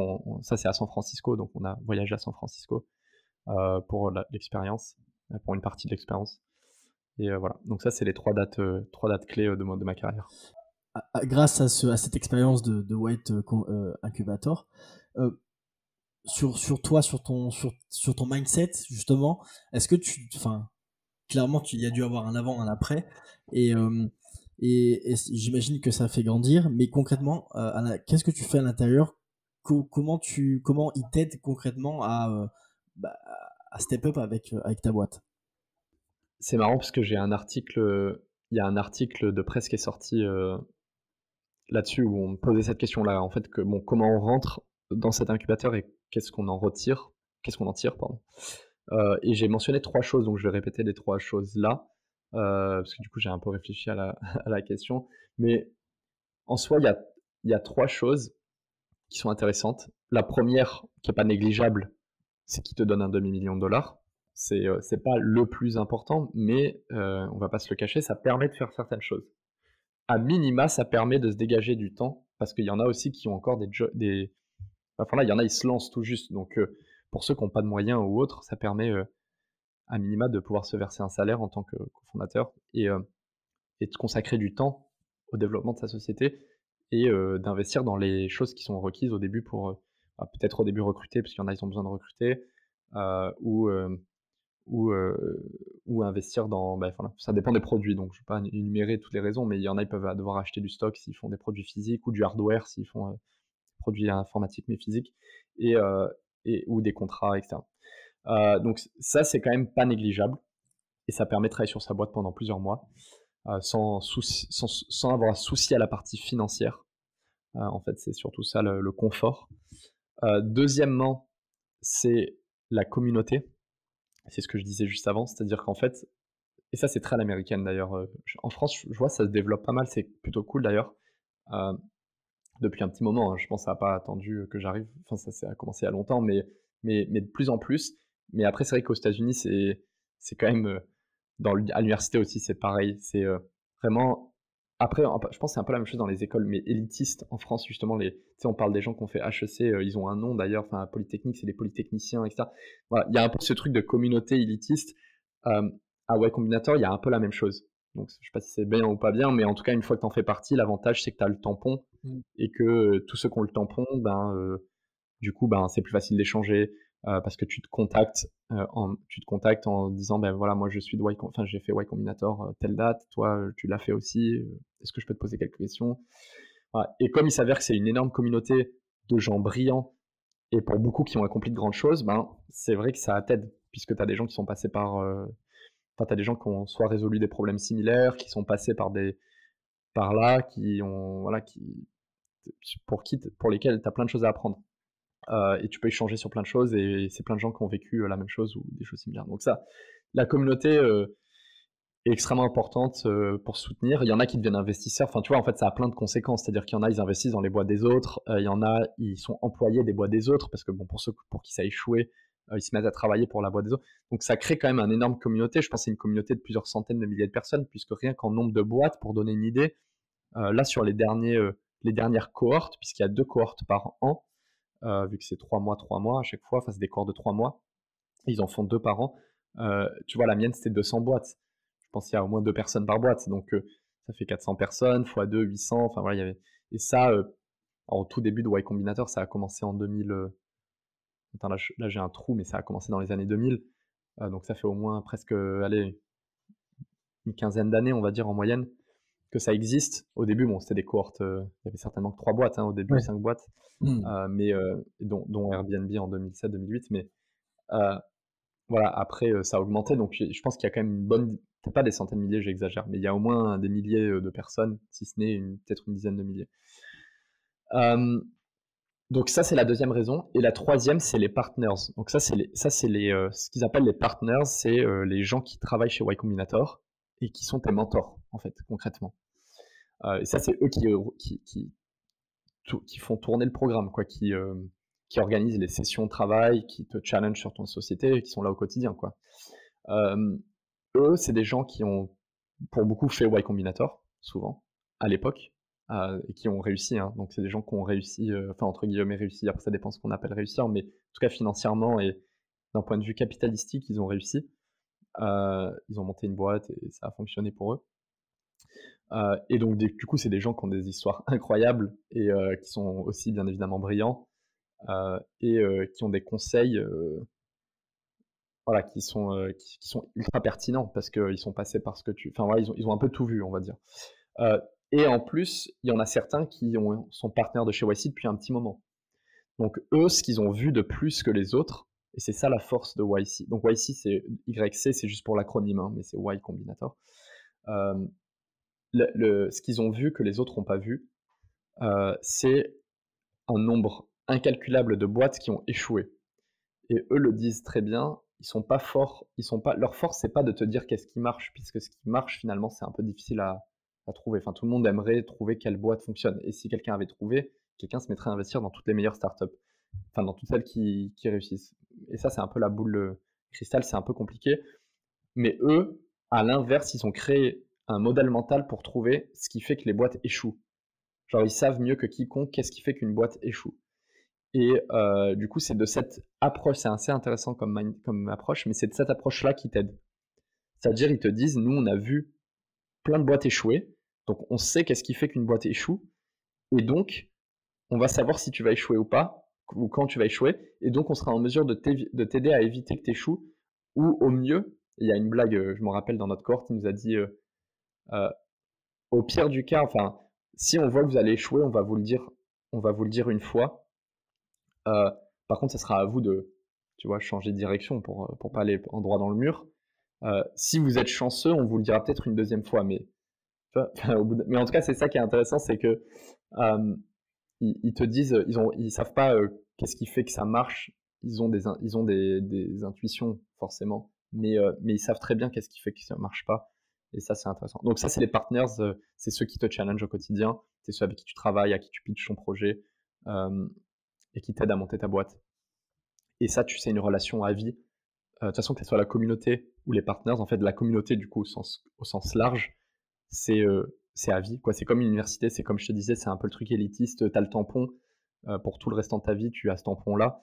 Et donc ça, c'est quand même assez, assez cool et, le, retour sur investissement, et du coup, en vaut bien la peine. Donc ça, c'est les trois choses. le, capital investi, la communauté d'entrepreneurs, pour être plus précis, puisque la communauté au sens large, ça inclut tout le monde, mais la communauté de founders, donc d'entrepreneurs, avec qui tu travailles et que tu peux rencontrer, enfin avec qui tu peux échanger et ensuite la communauté euh, des partners, donc des mentors, euh, qui t'accompagnent euh, pendant les trois mois plus, plus, plus fréquemment, et ensuite tu peux toujours échanger avec eux par la suite. ça, c'est les trois, les trois bénéfices. C'est super intéressant parce que c'est vrai que je, je crois qu'en France, tu as Anthony Bourbon qui avait fait ça, qui a, qui a, qui a ça avec son, club, enfin bref. Et c'est vrai que même des fois, tu dans des, des articles, tu lis des incubateurs, mais enfin, personnellement, moi, je ne savais pas vraiment euh, ce qu'on faisait à l'intérieur et à quoi. Enfin, tu sais que forcément, ça va faire évoluer euh, les boîtes, mais tu ne sais pas euh, ce que ce qui est fait en interne. Et selon toi, quelles, quelles, sont les compétences d'un CEO, d'un PDG pour pour amener au mieux son, entreprise? Quelles sont vraiment les, compétences clés que tout PDG ou CEO doivent, doivent avoir? Plusieurs. Bah, en fait, principalement euh, quelques-unes. Euh, la, première, c'est euh, la première, en fait, le, PDG généralement ou le CEO en anglais, c'est la personne qui va communiquer la vision de l'entreprise. Donc ton rôle, c'est d'articuler, si ça se dit aussi en français, il me semble, d'articuler, de communiquer la vision la plus clairement possible. Parce qu'en fait, si tu arrives à bien communiquer la vision, c'est hyper important parce que tu vas la communiquer à plein de gens. Tu vas devoir la communiquer à tes employés, à tes, à tes collaborateurs ou à tes partenaires, tes associés, euh, pour les embarquer dans ta vision. Tu veux que les gens ils adhèrent à la vision et qu'en fait tous les jours ils, y croient et qu'ils ont envie de contribuer pour accomplir cette vision-là. Euh, tu vas l'articuler aussi au quotidien quand tu vas parler à des investisseurs, puisque tu veux aussi embarquer les investisseurs dans ta vision pour qu'ils financent et qu'ils investissent du capital euh, et pour t'accompagner pour que tu puisses accomplir cette vision-là. Et tu vas la communiquer à tes clients, à tes clients, puisque finalement, au début, quand tu lances une boîte, tu communiques la vision et tu as envie que les gens adhèrent. Quand les gens adhèrent à une marque, généralement, ils adhèrent aussi à un état d'esprit, à une vision. Enfin, tu sais, c'est un peu, tu penses aux plus grandes marques du monde euh, je pense un peu de manière euh, euh, bateau, mais bon, tu as Apple, tu as Nike. Euh, tu as une vision derrière, tu vois, c'est Nike, c'est la, la, CP, tu peux tout accomplir, tu vois, rien n'est impossible, just do it. Apple, le, le, le, fameux slogan d'Apple, c'était Think Different au début, genre penser, tu, vois, ceux qui utilisent Apple, c'est des gens qui pensent différemment, tu vois. donc ça, c'est une vision, et le CEO, s'il peut pas communiquer cette vision-là, il y a personne qui va sauter dans le bateau avec toi, t'as personne qui va qui, va se joindre à ton aventure. Donc, donc ça, c'est la première, euh, c'est la première, euh, la première responsabilité du CEO. Euh, la deuxième, c'est de t'entourer, de construire et de t'entourer d'une équipe qui de, haut calibre. Quoi. Enfin, tu veux que des gens ultra brillants qui vont t'aider parce qu'une fois que tu as la vision, c'est une chose, mais maintenant, tu as besoin de personnes pour y arriver. Tu sais qu'un bon CEO, il sait qu'il va pas y arriver tout seul il sait qu'il sera en mesure d'aller qu'à un certain point, tout seul en tout cas, euh, et qu'après il aura besoin de gens compétents euh, pour, euh, et, brillants pour, pour amener jusqu'au bout de la vision. Donc ça c'est construire l'équipe, enfin donc recruter, construire l'équipe, les aider à se développer professionnellement et leur donner les outils et les moyens d'être au meilleur d'eux-mêmes et d'accomplir cette vision. Voilà, ça c'est ton, ton deuxième rôle. Euh, et après, j'ai envie de dire que le troisième, on en a un peu, parce qu'on en a un peu parlé plus tôt, c'est euh, la partie euh, pilotage financier. C'est-à-dire que toi, tu as une vision, tu as une équipe, tu, tu, vas piloter cette vision et cette équipe et tu vas les accompagner, les, leur donner les outils et les moyens d'y arriver. Et toi, derrière, il faut que tu pilotes. Donc là, tu pilotes un peu. On fait souvent l'analogie d'ailleurs du gars qui, qui barre son bateau. Hein. C'est un peu pour ça qu'on parle du CEO comme euh, toi, tu as tout, tout l'équipage et toi, euh, ton, tu fais. C'est pas toi qui hisse les voiles, c'est pas toi qui rame ou qui fait toutes ces choses-là, mais euh, toi, tu donnes le cap. En fait, c'est ça. Hein, pour résumer ce que je disais, tu dois, tu donner le cap.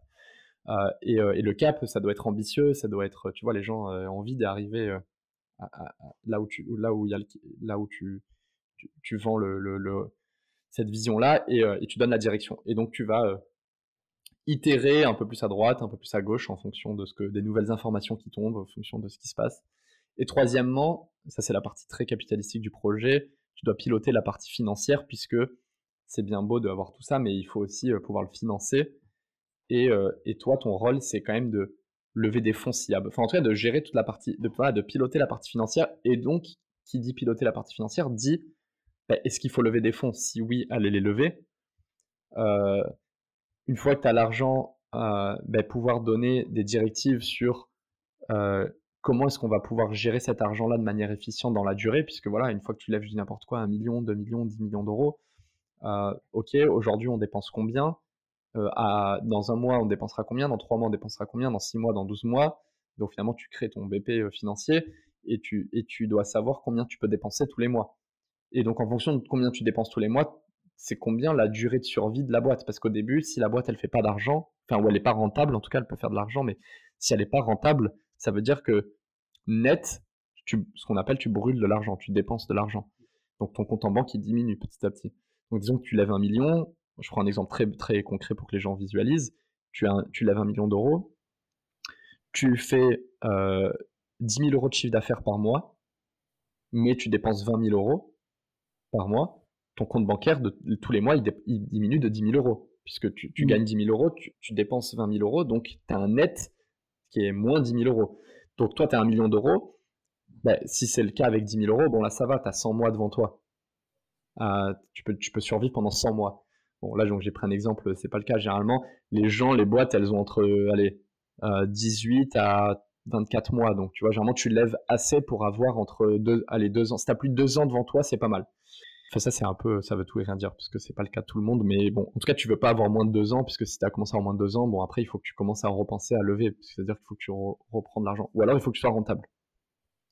Euh, donc ça, c'est la troisième responsabilité du CEO, c'est de s'assurer que la boîte euh, financièrement ait les capacités d'aller à, bout de ses objectifs, euh, soit pour relever des fonds, soit pour in fine être rentable. Enfin, c'est quand même le but de toute boîte, c'est d'être rentable et de pouvoir créer créer de la valeur quoi, pour, pour les associés, pour les investisseurs et pour les employés, puisque si la boîte coule, in, fine, tout le monde perd son, tout le monde perd son, son, job. Donc, ça, c'est le troisième. Donc, vraiment communiquer la vision, enfin, créer et, communiquer la vision euh, et, et, faire en sorte que tous les, tous les associés, les collaborateurs s'approprient, les clients, tout le monde s'approprie cette vision.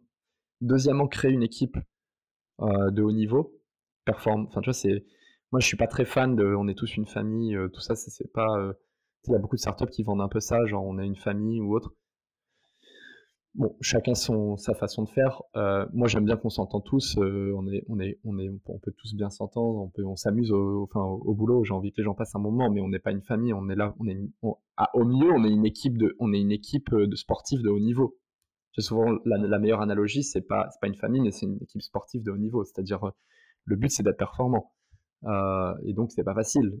c'est des moments plus faciles, des moments compliqués. Après, comme, au sport, tu peux avoir un très bon moment. Euh, idéalement, tout le monde passe un bon moment.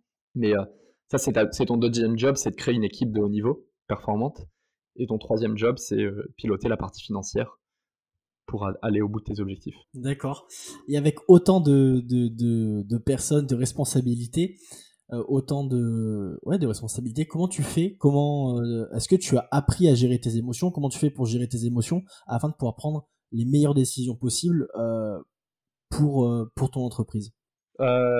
C'est une bonne question. Je sais pas si j'arrive à, je sais pas si j'ai réussi. Tu, tu, as dit gérer mes émotions, hein, c'est ça? Ouais. ouais. je sais pas si j'ai déjà réussi, mais à, à, à, gérer toutes mes émotions. alors, la, la, bonne nouvelle, enfin la bonne nouvelle, la bonne nouvelle ou pas, en tout cas moi c'est comme ça que je le ressens, c'est que quand tu montes une boîte qui, en tout cas ce type de boîte, parce que pas toutes les boîtes sont de ce type aussi, il faut savoir, il y a au moins deux, il y a, dans les grandes lignes il y a deux types de boîtes, il y a les, ce qu'on appelle les lifestyle business, c'est-à-dire tu montes une boîte euh, qui euh, qui n'a pas besoin de financement externe, généralement c'est un peu le dénominateur commun, versus des boîtes euh, où tu attaques des très gros marchés mais avec une probabilité de succès qui est beaucoup plus faible et où du coup tu vas aller chercher du financement externe pour, pour, donner, pour vraiment faire de l'hyper-croissance. C'est un peu, moi je prends toujours l'analogie, c'est un peu, c'est comme si tu demandais à un athlète de haut niveau de, de, de, de, sprinter euh, sans jamais ça, enfin d'être toujours à 200% et tu t'arrêtes jamais. En fait, tu es un peu, euh, pas sous stéroïde, mais, mais tu es boosté au maximum. Ça, ça c'est un peu bourrin comme méthode, mais c'est vrai que c'est qui tout double, quoi. C'est soit tu vas devenir le meilleur et tu vas attaquer un marché, un très gros marché, mais euh, les chances de succès sont faibles et c'est un peu et c'est pas très facile comme expérience à vivre parce que tu es toujours euh, donc quand tu fais de l'hypercroissance les choses bougent très vite et euh, tu es toujours il n'y a pas beaucoup de temps de repos quoi finalement entre guillemets. Donc sur ce type de business là la bonne nouvelle c'est que les choses avancent. En fait c'est qu'il y a une bonne et une mauvaise nouvelle. Donc la mauvaise nouvelle celle que j'ai dit c'est que c'est quand même assez compliqué à vivre parce que c'est particulier comme expérience. Euh, voilà, tu, tu vas lever des fonds, tu dépenses, tu vas dépenser de l'argent. Généralement, tu enlèves beaucoup et tu en dépenses beaucoup. Enfin, il faut, essayer de pas faire ça justement, mais c'est un peu les schémas euh, stéréotypes. Euh, tu recrutes, tu vas avoir, enfin, tu vois, d'une année à une autre, la boîte, c'est le jour et la nuit, quoi. C'est tu passes de 0 à 10, à 10 associés, un produit, un truc régulé, des dizaines de milliers d'utilisateurs. Dans un an, on se repart, on est peut-être une cinquantaine, euh, j'en sais rien, euh, avec des centaines de milliers d'utilisateurs. Je, j'exagère, mais ou pas. Hein. Enfin, il y a des boîtes pour lesquelles en, deux ans, euh, c'est, il y, y, a des choses assez incroyables. Mais voilà, ça, ce genre d'expérience, c'est très, très, c'est assez compliqué à vivre et du coup, personnellement, pour les dirigeants, c'est compliqué parce que ton métier, il se réinvente tous les jours, quoi. C'est, c'est surtout ça. et tu sais pas si tu es à ta place, tu sais pas si tu fais les bonnes choses, tu es mm. stressé, euh, tu es constamment un peu sous l'eau, malheureusement tu es constamment en train de réévaluer tes priorités, donc t'as pas vraiment de... Toi, tu dois vraiment communiquer de façon claire à tes équipes, mais toi, potentiellement, tu te remets en question tout le temps. Toi, tu cherches la clarté, euh, tu cherches un peu le cap, justement. Donc ça, c'est compliqué. La bonne nouvelle, c'est qu'en même temps, ça avance tellement vite que tu as peu de temps pour te poser toutes les questions et, te et tu vois que ça trotte dans ta tête. c'est un peu qui te double. C'est vrai que parfois, je me dis peut-être que si je me posais et que j'y réfléchissais trop, je, me ferais plus de soucis. Euh, alors qu'en fait, euh, tu es tellement dans le quotidien que tu oublies un peu. Enfin, t'as pas le temps vraiment de te poser ces questions-là. Tu te poses d'autres questions sur le business et tout ça, forcément, mais tu te poses moins des questions sur la partie personnelle. est-ce que je vais bien? Est-ce que, est-ce que je suis heureux dans ce que je fais Tu vois? Ce qui sont des questions importantes, malheureusement. Enfin, il faut se les poser aussi, mais quand tu te lances dans ce genre d'aventure, je sais pas si c'est un moment où tu vas vraiment te poser beaucoup de ces questions-là. Et c'est vrai que souvent, du coup, les entrepreneurs se remettent beaucoup en question une fois que l'expérience est terminée, soit quand ça échoue, soit quand ça marche parce que justement ils ont peut-être l'impression, je sais pas, je dis ça, je l'ai pas vécu encore du coup, mais de ce que j'ai l'impression de voir chez d'autres personnes, euh, bah, il y en a ils changent complètement de direction, tu vois, il y en a ils se font des choses, peut-être ils remontent un business, et s'ils remontent, ils remontent des choses. J'ai déjà vu des entrepreneurs, ils remontent des choses complètement différentes, parce qu'ils veulent plus se réaligner avec autre chose. Il y en a, euh, ils, changent de direction de vie complètement. Euh, voilà. Donc je me dis que comme ça avance tellement vite, t'as pas trop le temps de te poser tu te poseras les questions un peu plus tard et tes émotions, c'est vrai qu'elles sont peut-être un peu absorbées. Euh, mais à voir ça, peut-être que j'aurai plus de, plus de retours d'expérience un peu plus tard. Nous, ça, ça, fait à peine un an et demi, deux ans, donc euh, et au début, c'était quand même plus léger que maintenant. Euh, enfin, plus, ça allait moins vite, ça va de plus en plus vite, ce qui est une bonne nouvelle, mais voilà. Donc je, je sais pas, je peux pas trop te dire, pour être honnête, à, à, définir. Ta, ta réponse me convient. ça va me, me convient tout à fait. euh, quel est le plus grand défi que tu aies pu euh, rencontrer avec Bitstack et euh, comment t'as fait pour comment t'as fait toi et ton équipe pour le le surmonter ou enfin pour pour le, valider?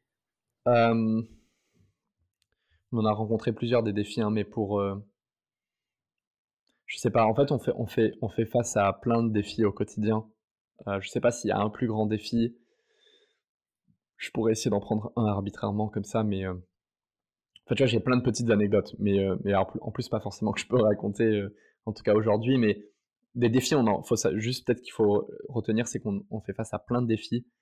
Euh, et comme je disais, en fait, peut-être je vais juste répondre un peu à côté, du coup, désolé, mais parce que c'est difficile de parler d'un seul défi, c'est vraiment plein de petits défis. On n'a pas eu encore de vraiment très très gros défis, là, ça c'est la chance qu'on a. ce qui est important, c'est on, on se rend compte, c'est que on a fait plein d'erreurs déjà, et on en fera encore. Mais ce que je disais tout à l'heure, finalement, c'est ça que moi j'essaie de retenir, c'est que dans nos décisions, on essaie de minimiser le, les, déjà les erreurs qu'on fait et le risque que l'erreur elle ait un énorme impact. Je, prends un exemple euh, dans notre cas, enfin je sais pas, tu as une app de finance, euh, une erreur autour de la gestion de l'argent des gens, ça serait grave. Donc ce genre d'erreur, tu veux les, tu veux, tu veux la minimiser au maximum. Déjà, tu veux pas qu'il y en ait, et si tu en as, tu veux assurer que tu as construit des choses ou mis en place des choses pour que les conséquences soient minimisées. Euh, donc moi, c'est ce que je retiens de l'histoire, c'est euh, c'est un peu ce modèle mental et, ce, cadre que tu veux te créer en interne dans la boîte pour vraiment minimiser le nombre d'erreurs que tu fais et minimiser les conséquences de ces erreurs, s'il y en a ou quand elles arrivent. Euh, maintenant, tu vois, sans rentrer dans les détails, mais lever des fonds la toute première fois, c'était compliqué. Hein, puisqu'on n'avait rien. Et on l'a surmonté, enfin on, a, on y est arrivé. Lancer le produit, quand on a lancé, il nous a, enfin, il y a, des trucs qui n'ont pas fonctionné dans l'application et euh, les gens sont pas contents. Enfin, tu vois, il faut trouver des, trucs. On a eu des gens pour qui les temps de réponse sur le support, ça c'est peut-être plus récemment, enfin entre guillemets maintenant ça fait quelques mois que c'est ok, mais il y a eu une période où moi je faisais encore le support, mais on commençait à être plus gros que ce que moi je pouvais absorbé sur le support client et les gens n'étaient pas contents quand même de mettre euh, du temps à répondre. Donc, il y, a, plein, de, plein de petits défis comme ça que, qui, qui, sont des petites anecdotes, mais euh, je n'ai pas un en tête qui me vient pour le coup. Pas de souci. et ça, fait, ça fait maintenant un an et demi, deux ans que, que vous, avez créé euh, Bitstack. Comment, quelle est ta vision pour les 5, les 10, les 15 prochaines années? Comment tu vois, comment tu vois toi ton équipe et Bitstack euh, ouais, dans les 5, les 5 10 prochaines années? C'est quoi votre, votre cap, votre, votre vision? Dans les 5 prochaines années, euh, bah, en fait, écoute, nous aujourd'hui, on a, on a lancé Bit, aujourd'hui, on a lancé Bitstack il y a un an et demi, enfin, ou même c'était la mission dès le début pour nous, ça a été de démocratiser le Bitcoin en commençant par une proposition de valeur très simple et très claire autour de l'épargne c'est-à-dire de proposer un compte épargne Bitcoin avec notamment un produit d'appel autour de l'arrondi automatique. C'est ce qu'on appelle l'arrondi automatique, là, le, fait de connecter ton compte bancaire et d'arrondir tes dépenses euh, à l'euro supérieur pour investir la petite monnaie en Bitcoin. Ça, ça a été notre proposition de valeur depuis le début et c'est ce qui fonctionne pour nous, ce qui nous a amené jusque-là. Maintenant, aujourd'hui, grâce à Bitcoin, en fait, notre mission et notre ambition, c'est permettre aux gens finalement de de, je cherche euh, un mot euh,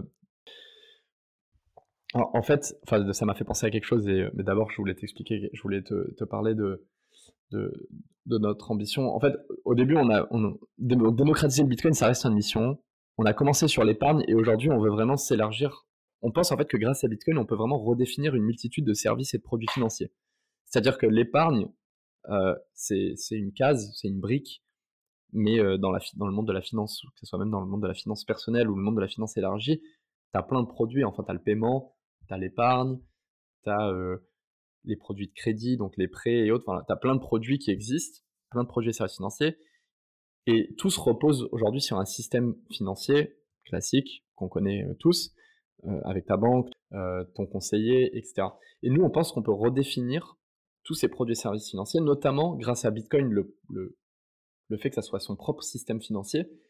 Et donc ça, c'est Bitcoin presque grand B, comme on parlait plus tôt. Et tu as, Bitcoin l'actif aussi, donc la monnaie. Et en fait, nous, Bitstack, la vision, c'est de devenir ce, cette interface à Bitcoin, en fait, pour permettre à tout le monde d'utiliser, de pouvoir tirer parti de toutes les propriétés de Bitcoin.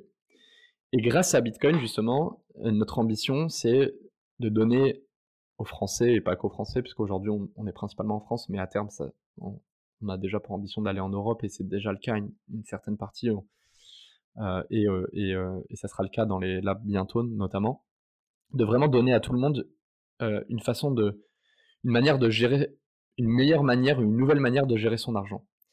Et on et, notre conviction chez Bitsack, c'est que la finance peut être différente, plus accessible, plus transparente euh, et plus équitable grâce à Bitcoin.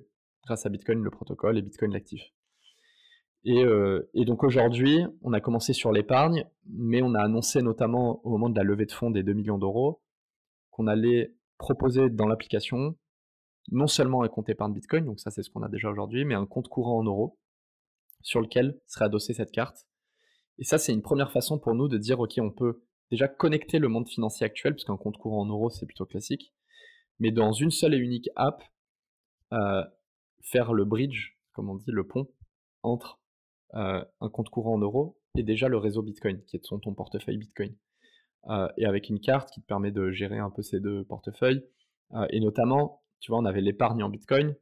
Demain, grâce à ce compte euro, tu vas pouvoir déposer ton salaire sur ton compte euro, comme tu le ferais sur n'importe quel compte bancaire, c'est-à-dire tu reçois ton salaire tous les mois, mais convertir automatiquement une partie de ton salaire en Bitcoin, donc tu auras la possibilité via n'importe quel employeur grâce à Bitstack d'être payé en Bitcoin si tu le veux, en tout cas une partie en Bitcoin, tu pourras définir dans l'application, de payer avec ta carte de débit dans n'importe quel commerçant en Bitcoin ou en euros, de récupérer du cashback en Bitcoin. Euh, donc euh, le cashback, pareil, c'est quelque chose qui existe déjà, mais nous, il sera en Bitcoin. Et euh, d'épargner en Bitcoin sur ton wallet, sur ton portefeuille qui est en Bitcoin, donc ton compte épargne Bitcoin, et peut-être encore plus loin, de un jour proposer des produits de crédit autour de ton Bitcoin, c'est-à-dire une fois que tu as épargné du Bitcoin, est-ce que peut-être un jour tu veux pas avoir de la liquidité en euros sans vendre tes Bitcoins? C'est peut-être possible aussi. Donc voilà, il y, a tout un écosystème autour de Bitcoin et le paiement, et le paiement bien sûr, j'ai pas mentionné, mais voilà, dans l'application, tu auras un compte courant en euros, un compte Bitcoin, tu pourras envoyer des euros ou du bitcoin à tes amis ou faire des virements, entre guillemets, soit en euros, soit en bitcoin, et, euh, utiliser ça comme, euh, comme app de paiement ou comme app de, paiement entre amis. Quoi. Donc tous ces cas d'usage qui existent déjà, nous on les redéfinit au travers de Bitcoin. Et on veut être l'interface entre euh, le, compte, le système financier actuel et Bitcoin et être cette app singulière qui retranscrira les deux. Ça c'est la vision qu'on essaie de développer pour les cinq prochaines années qui arrive d'ailleurs plus vite que ce qu'on pense. Pour la petite info, on y sera bien avant 5 ans, ça c'est la bonne nouvelle. Bah, félicitations à, vous. Et donc du coup, forcément, euh, s'étendre euh, à l'international après, après l'Europe, j'imagine. Voilà. Si possible. C'est ça. Bah alors déjà, déjà aujourd'hui, on est principalement en France. On a quelques utilisateurs en dehors de la France, mais parce que eux viennent vers nous et nous, on peut pas en fait aller, on peut pas, on peut pas faire de l'acquisition client hors dehors de la France d'un point de vue réglementaire. C'est, euh, sinon, ça, vous, ça impliquerait qu'on aille s'enregistrer auprès de, des, régulateurs locaux. C'est-à-dire, tu vois, aujourd'hui, on est enregistré qu'en France. Il faudrait qu'on s'enregistre euh, au Portugal, en Italie, en Espagne, en Belgique, etc. Par contre, si, si, les, si les utilisateurs viennent chez nous de leur plein gré, euh, ça, c'est OK. Donc, la première démarche de Bitsack, ça va être de s'étendre à l'international et donc qui, dit cet ordre international dit aussi euh, s'enregistrer d'un point de vue réglementaire dans d'autres pays. Et en fait, de toute façon, les choses arrivent plus vite que prévu, entre guillemets. Enfin, pas, pas que prévu, puisque c'était déjà anticipé, mais euh, les choses arrivent euh, assez vite, je devrais juste dire.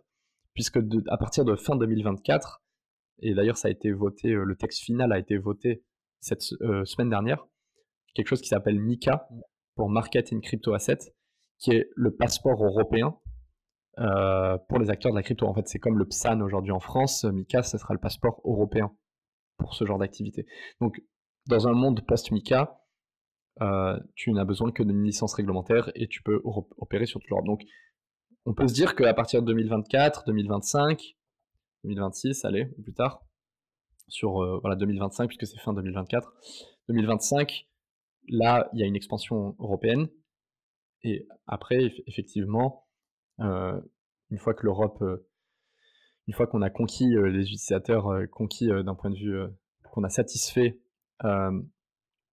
tous les utilisateurs européens, ce qui, est déjà, ce qui serait déjà un accomplissement pour nous, effectivement, pourquoi pas se tourner à l'international? L'objectif, le, produit en tant que tel n'a pas de frontières. après, il y aura d'autres barrières qui feraient qu'il y aura des frontières, mais, mais, le produit en tant que tel, pour nous, la vision, il n'a pas de frontières. D'accord. Et, et, depuis le début, forcément, ça tourne autour de, de du Bitcoin parce que c'est votre, votre produit, Bitstack. Hum, est-ce que tu, ou pas d'ailleurs, mais est-ce que dans, dans, un avenir plus ou moins proche, il y aura peut-être d'autres offres euh, à, à l'intérieur de Bitstack, comme, euh, comme de l'Ethereum, euh, de l'épargne sur de l'Ethereum ou sur un, un stablecoin notamment, ou vraiment focus uniquement sur Bitcoin et, et, bah, nous, nous, on est, on... il y a deux raisons hein, pour lesquelles on se concentre à 100% sur Bitcoin. La première, c'est parce qu'en fait, ça nous a permis d'avoir une proposition de valeur extrêmement simple et claire. Encore une fois, je, me répète là-dessus, mais euh, nous, on est convaincus qu'aujourd'hui, c'est grâce à ça qu'on a réussi à pénétrer le marché de 1 et de 2 aussi, à s'assurer qu'il y ait 50% de nos utilisateurs qui, sont des, qui soient des primo-acheteurs. C'est-à-dire qu'en fait, on arrive vraiment à faire en sorte que des personnes qui n'avaient jamais acheté de, Bitcoin ou de crypto-monnaie, euh, en l'occurrence, euh, s'y mettent, démarrent grâce à Bitstack. Parce que c'est extrêmement simple. C'est-à-dire aujourd'hui, la proposition de valeur, c'est épargner en Bitcoin sans aucun effort. Euh, ça paraît difficile pour nous de comprendre, peut-être parce que nous, on baigne dedans, mais, déjà de parler de épargne en crypto, même moi, j'ai envie de dire, une solution me propose ça, j'ai des questions. C'est-à-dire, quelle crypto euh, Pourquoi celle-ci et pas une autre euh, Quelle est la répartition entre les cryptos Etc. Enfin, tu vois, il y a de la complexité qui s'ajoute. Donc ça, c'est la première raison pour laquelle on est resté 100% Bitcoin. La deuxième, c'est effectivement parce qu'on a une thèse euh, sur pourquoi Bitcoin est un bon outil d'épargne versus potentiellement le reste. C'est un sujet euh, qui s'avère être euh, délicat pour certains, puisqu'il y en a beaucoup qui ne comprennent pas cette décision. et on reste de toute façon, nous, on part du principe qu'on reste ouvert sur le sujet. Je veux dire, on n'est pas non plus bloqué c'est-à-dire qu'aujourd'hui, on a cette thèse parce que les informations actuelles font que c'est comme ça. Euh, tu vois, je dis ça pas forcément pour euh, d'autres crypto-monnaies, mais aussi pour rapport au, tu vois, le fait qu'on qu'on va ouvrir un compte euro. Ça n'a rien à voir avec Bitcoin en soi, mais, euh, mais ça permet de faire certaines choses, d'offrir une expérience utilisateur ultra intéressante. Les stablecoins potentiellement pourraient avoir un cas d'usage autour de ça, mais, à définir en soi. Là-dessus, on n'a pas de, n'y a pas encore de vision très claire parce que les choses ne sont pas encore très claires d'après moi. Il faut, voir comment ça évolue. Par contre, sur d'autres crypto-monnaies, en tout cas, l'état des choses, enfin, les faits actuels font que certaines, peut-être que d'autres choses, euh, je dis ça, je vais jouer l'avocat du diable contre moi. Il y a, des choses intéressantes euh, qui se font, mais, mais encore une fois, les gens n'investissent pas dans l'entreprise. In fine, ils investissent dans le jeton derrière. Et donc, le jeton, quand on parle de mettre de l'argent et de placer de l'argent dans le jeton, tu es obligé de te poser des questions sur les propriétés monétaires du jeton, puisque c'est. Enfin, je veux dire, si tu achètes le jeton juste pour utiliser la plateforme, c'est-à-dire si il y a des jetons peut-être qui qui n'ont aucune valeur et que tu dois détenir pour utiliser la plateforme. Ça, j'ai aucun souci avec ça. Euh, ça chacun fait comme il veut. C'est comme acheter, euh, c'est comme acheter des V-Bucks sur Fortnite pour acheter euh, des skins. Je veux dire, voilà, si, si c'est ça l'utilité. Par contre, épargner sur des V-Bucks, sur Fortnite, j'ai envie de te dire, il, faut se poser des questions.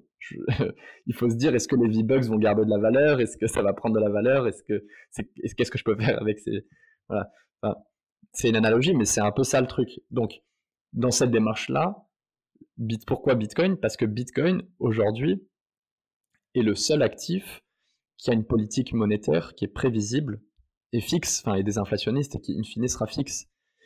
De une et de deux, il faut savoir que Bitcoin enfin du coup, les, utilisateurs de Bitcoin ont une la confiance que les gens ont. L'avantage de Bitcoin, c'est la confiance que les utilisateurs ont sur le fait que les règles ne changeront pas. Toute la proposition de valeur de Bitcoin qui a été créée en 2008, c'était le fait de dire il y a les banques centrales aujourd'hui, on ne sait pas trop ce qui se passe et on n'a aucune confiance sur ce qui pourra se passer. Donc voilà un, réseau où les règles, les règles sont les mêmes pour tout le monde et les règles ne changeront pas. Il n'y a, pas de CEO, il n'y a pas de PDG, il n'y a pas de banque centrale, c'est des mathématiques en gros. Euh, et donc les gens ont confiance en ça. Ça, c'est intéressant. Sur les autres crypto-monnaies, il y a une équipe derrière. C'est une entreprise. Donc est-ce qu'il faut... Euh, investis dans une entreprise, bon déjà tu n'investis même pas dans les actions d'entreprise, tu investis sur le jeton, bon ça c'est encore, autre chose. Mais donc du coup c'est quand même pas la même chose. Si les gens peuvent changer l'offre de, tu vois, de, jetons en circulation, ça, ça aura un impact sur la valeur du jeton, etc. Donc en tout cas, je dis pas qu'il faut, tu vois, enfin les gens font ce qu'ils veulent, mais c'est pas la même chose. Euh, et quand on parle d'épargne, c'est important de savoir dans quoi on place son épargne, et c'est important que l'épargne dit aussi durer dans le temps, tu vois, épargner sur le long terme, enfin le moyen long terme. Et du coup, entre guillemets, sur Bitcoin, tu as certaines garanties sur le fait que c'est le réseau le plus décentralisé aujourd'hui. Il n'y a pas de PDG, il n'y a pas d'entité centrale. Euh, c'est le réseau avec le plus gros effet de, enfin c'est le, j'allais dire le réseau avec le plus gros effet de réseau. En anglais, network effect, c'est c'est le aujourd'hui le plus d'utilisateurs et le fait qu'il y ait de plus en plus de gens qui utiliseront Bitcoin. Euh, et plus de gens utilisent Bitcoin, plus Bitcoin est résilient et plus Bitcoin est intéressant. Euh, c'est euh, le seul réseau qui est résistant à la censure. tu peux faire des transactions sans qu'il y ait quelqu'un qui te pose de problème. la, façon dont Bitcoin a été créé, c'est quand même important de le rappeler. Moi, personnellement, je trouve ça gênant quand, quand une équipe lance un projet et s'attribue des millions de ce jeton. Alors, il y en a qui vont me dire c'est une mécanique pour financer l'entreprise. Bon, je sais pas, mais finalement, euh, quand on parle de monnaie, monnaie du futur, moi, je me vois mal que la monnaie du futur, ça soit une qui a été créée par une autre entité. Parce qu'en fait, si tout l'intérêt, c'était qu'il n'y ait pas de banque centrale et que finalement, il y a des gens qui ont le contrôle sur une petite, enfin, une petite poignée de personnes qui ont le contrôle sur la monnaie euh, et qui s'en sont attribués euh, pas, en l'occurrence, j'allais mentionner Ethereum, mais après, je vais me faire taper sur la tête. Euh, Ethereum, il y a quand même eu 70%, 70% euh, en pre-mine, ce qu'on appelle, c'est-à-dire euh, qui a été créé de, de toutes pièces dans, de, rien, qui a été créé et attribué comme ça par l'équipe. la façon dont Bitcoin a été créé, elle est irréproduisible. C'est-à-dire que tu peux pas la reproduire. Le fait que le code a été mis comme ça disponible sur Internet, et ce qu'on appelle le, open mining, c'est-à-dire que le fait que n'importe qui pouvait se mettre à tourner le logiciel et miner du Bitcoin de manière organique, et que, ça, et que vraiment ça a été, les gens ont choisi d'utiliser Bitcoin de manière organique, c'est aujourd'hui tu peux plus le faire. Et euh, donc le fait que ça a, ça a marché, que ça a réussi et qu'aujourd'hui on en est arrivé à cette taille, c'est c'est euh, c'est irreproduisible. Et les gens disent oui, on va créer cette monnaie pour faire quelque chose comme mieux que Bitcoin, mais Bitcoin a été tout, ce qui, tout ce qui marche sera sur Bitcoin. Si c'est pas sur Bitcoin, c'est certainement parce que ça marche pas. Bitcoin, c'est un logiciel, on peut le mettre à jour. Et c'est important que du coup les propriétés de Bitcoin, elles changent pas. Euh, aussi, tu sais, ce genre de choses, c'est un peu comme la politique, entre guillemets, j'allais dire. Enfin, pas la politique, mais les textes de loi, ce qui n'est pas le cas aujourd'hui. Mais moi, je trouve que c'est beaucoup plus important. Que il faut, pour moi, il faudrait que ça soit plus facile d'enlever des lois que d'en rajouter. C'est rajouter quelque chose, rajouter une règle, ça devrait être compliqué. Parce qu'une fois que la règle elle est mise en place, ça veut dire qu'elle est appliquée pour tout le monde. Par contre, enlever des choses, ça devrait être facile à faire. Parce que ça, c'est important que ça soit. S'il y a une erreur, il faut que ça soit enlevé. Mais tu vois, donc c'est un peu pareil sur Bitcoin. Les gens disent ah ça va pas assez vite, euh, il faut qu'on ajoute plein de choses. Non, c'est faisons attention à ce qu'on ajoute. Ce qu'on ajoute, c'est des choses qui doivent marcher euh, à 100% et, ça a des conséquences. Euh, c'est un peu la, réponse longue, mais c'est pour ça qu'on se concentre sur Bitcoin, puisque Bitcoin a fonctionné pendant 13 ans, il n'y a aucun souci. ça, ça, depuis 13 ans, ça fait ce que ça doit faire. Ça n'a pas changé, et c'est une bonne nouvelle. D'ailleurs, c'est ça que j'essaie de dire. Ça n'a pas changé, donc c'est une bonne nouvelle. Euh, euh, et, donc, on est, on est assez serein là-dessus. Euh, et les propriétés monétaires de Bitcoin et de la monnaie du Bitcoin, la politique monétaire et, les propriétés du Bitcoin sont, sont inégalées. Donc, on préfère que les gens placent leur épargne sur le Bitcoin que sur le dernier jeton sur la place. Quoi. À la mode. Ouais. Très, très, très bonne réponse. Merci à toi. Euh, on arrive bientôt à la fin de cette interview qui, qui dure depuis maintenant deux heures et demie, qui est plus qu'intéressante. Je te remercie encore une fois de, de, de prendre ton, de ton temps pour, pour la faire. Avec euh, plaisir. Merci. Aurais-tu euh, une petite anecdote comme ça sur plutôt rigolote sur sur Bitstack, sur toi, sur sur cette aventure que tu as le droit de, de parler euh, deux anecdotes sur Bitstack ou sur moi.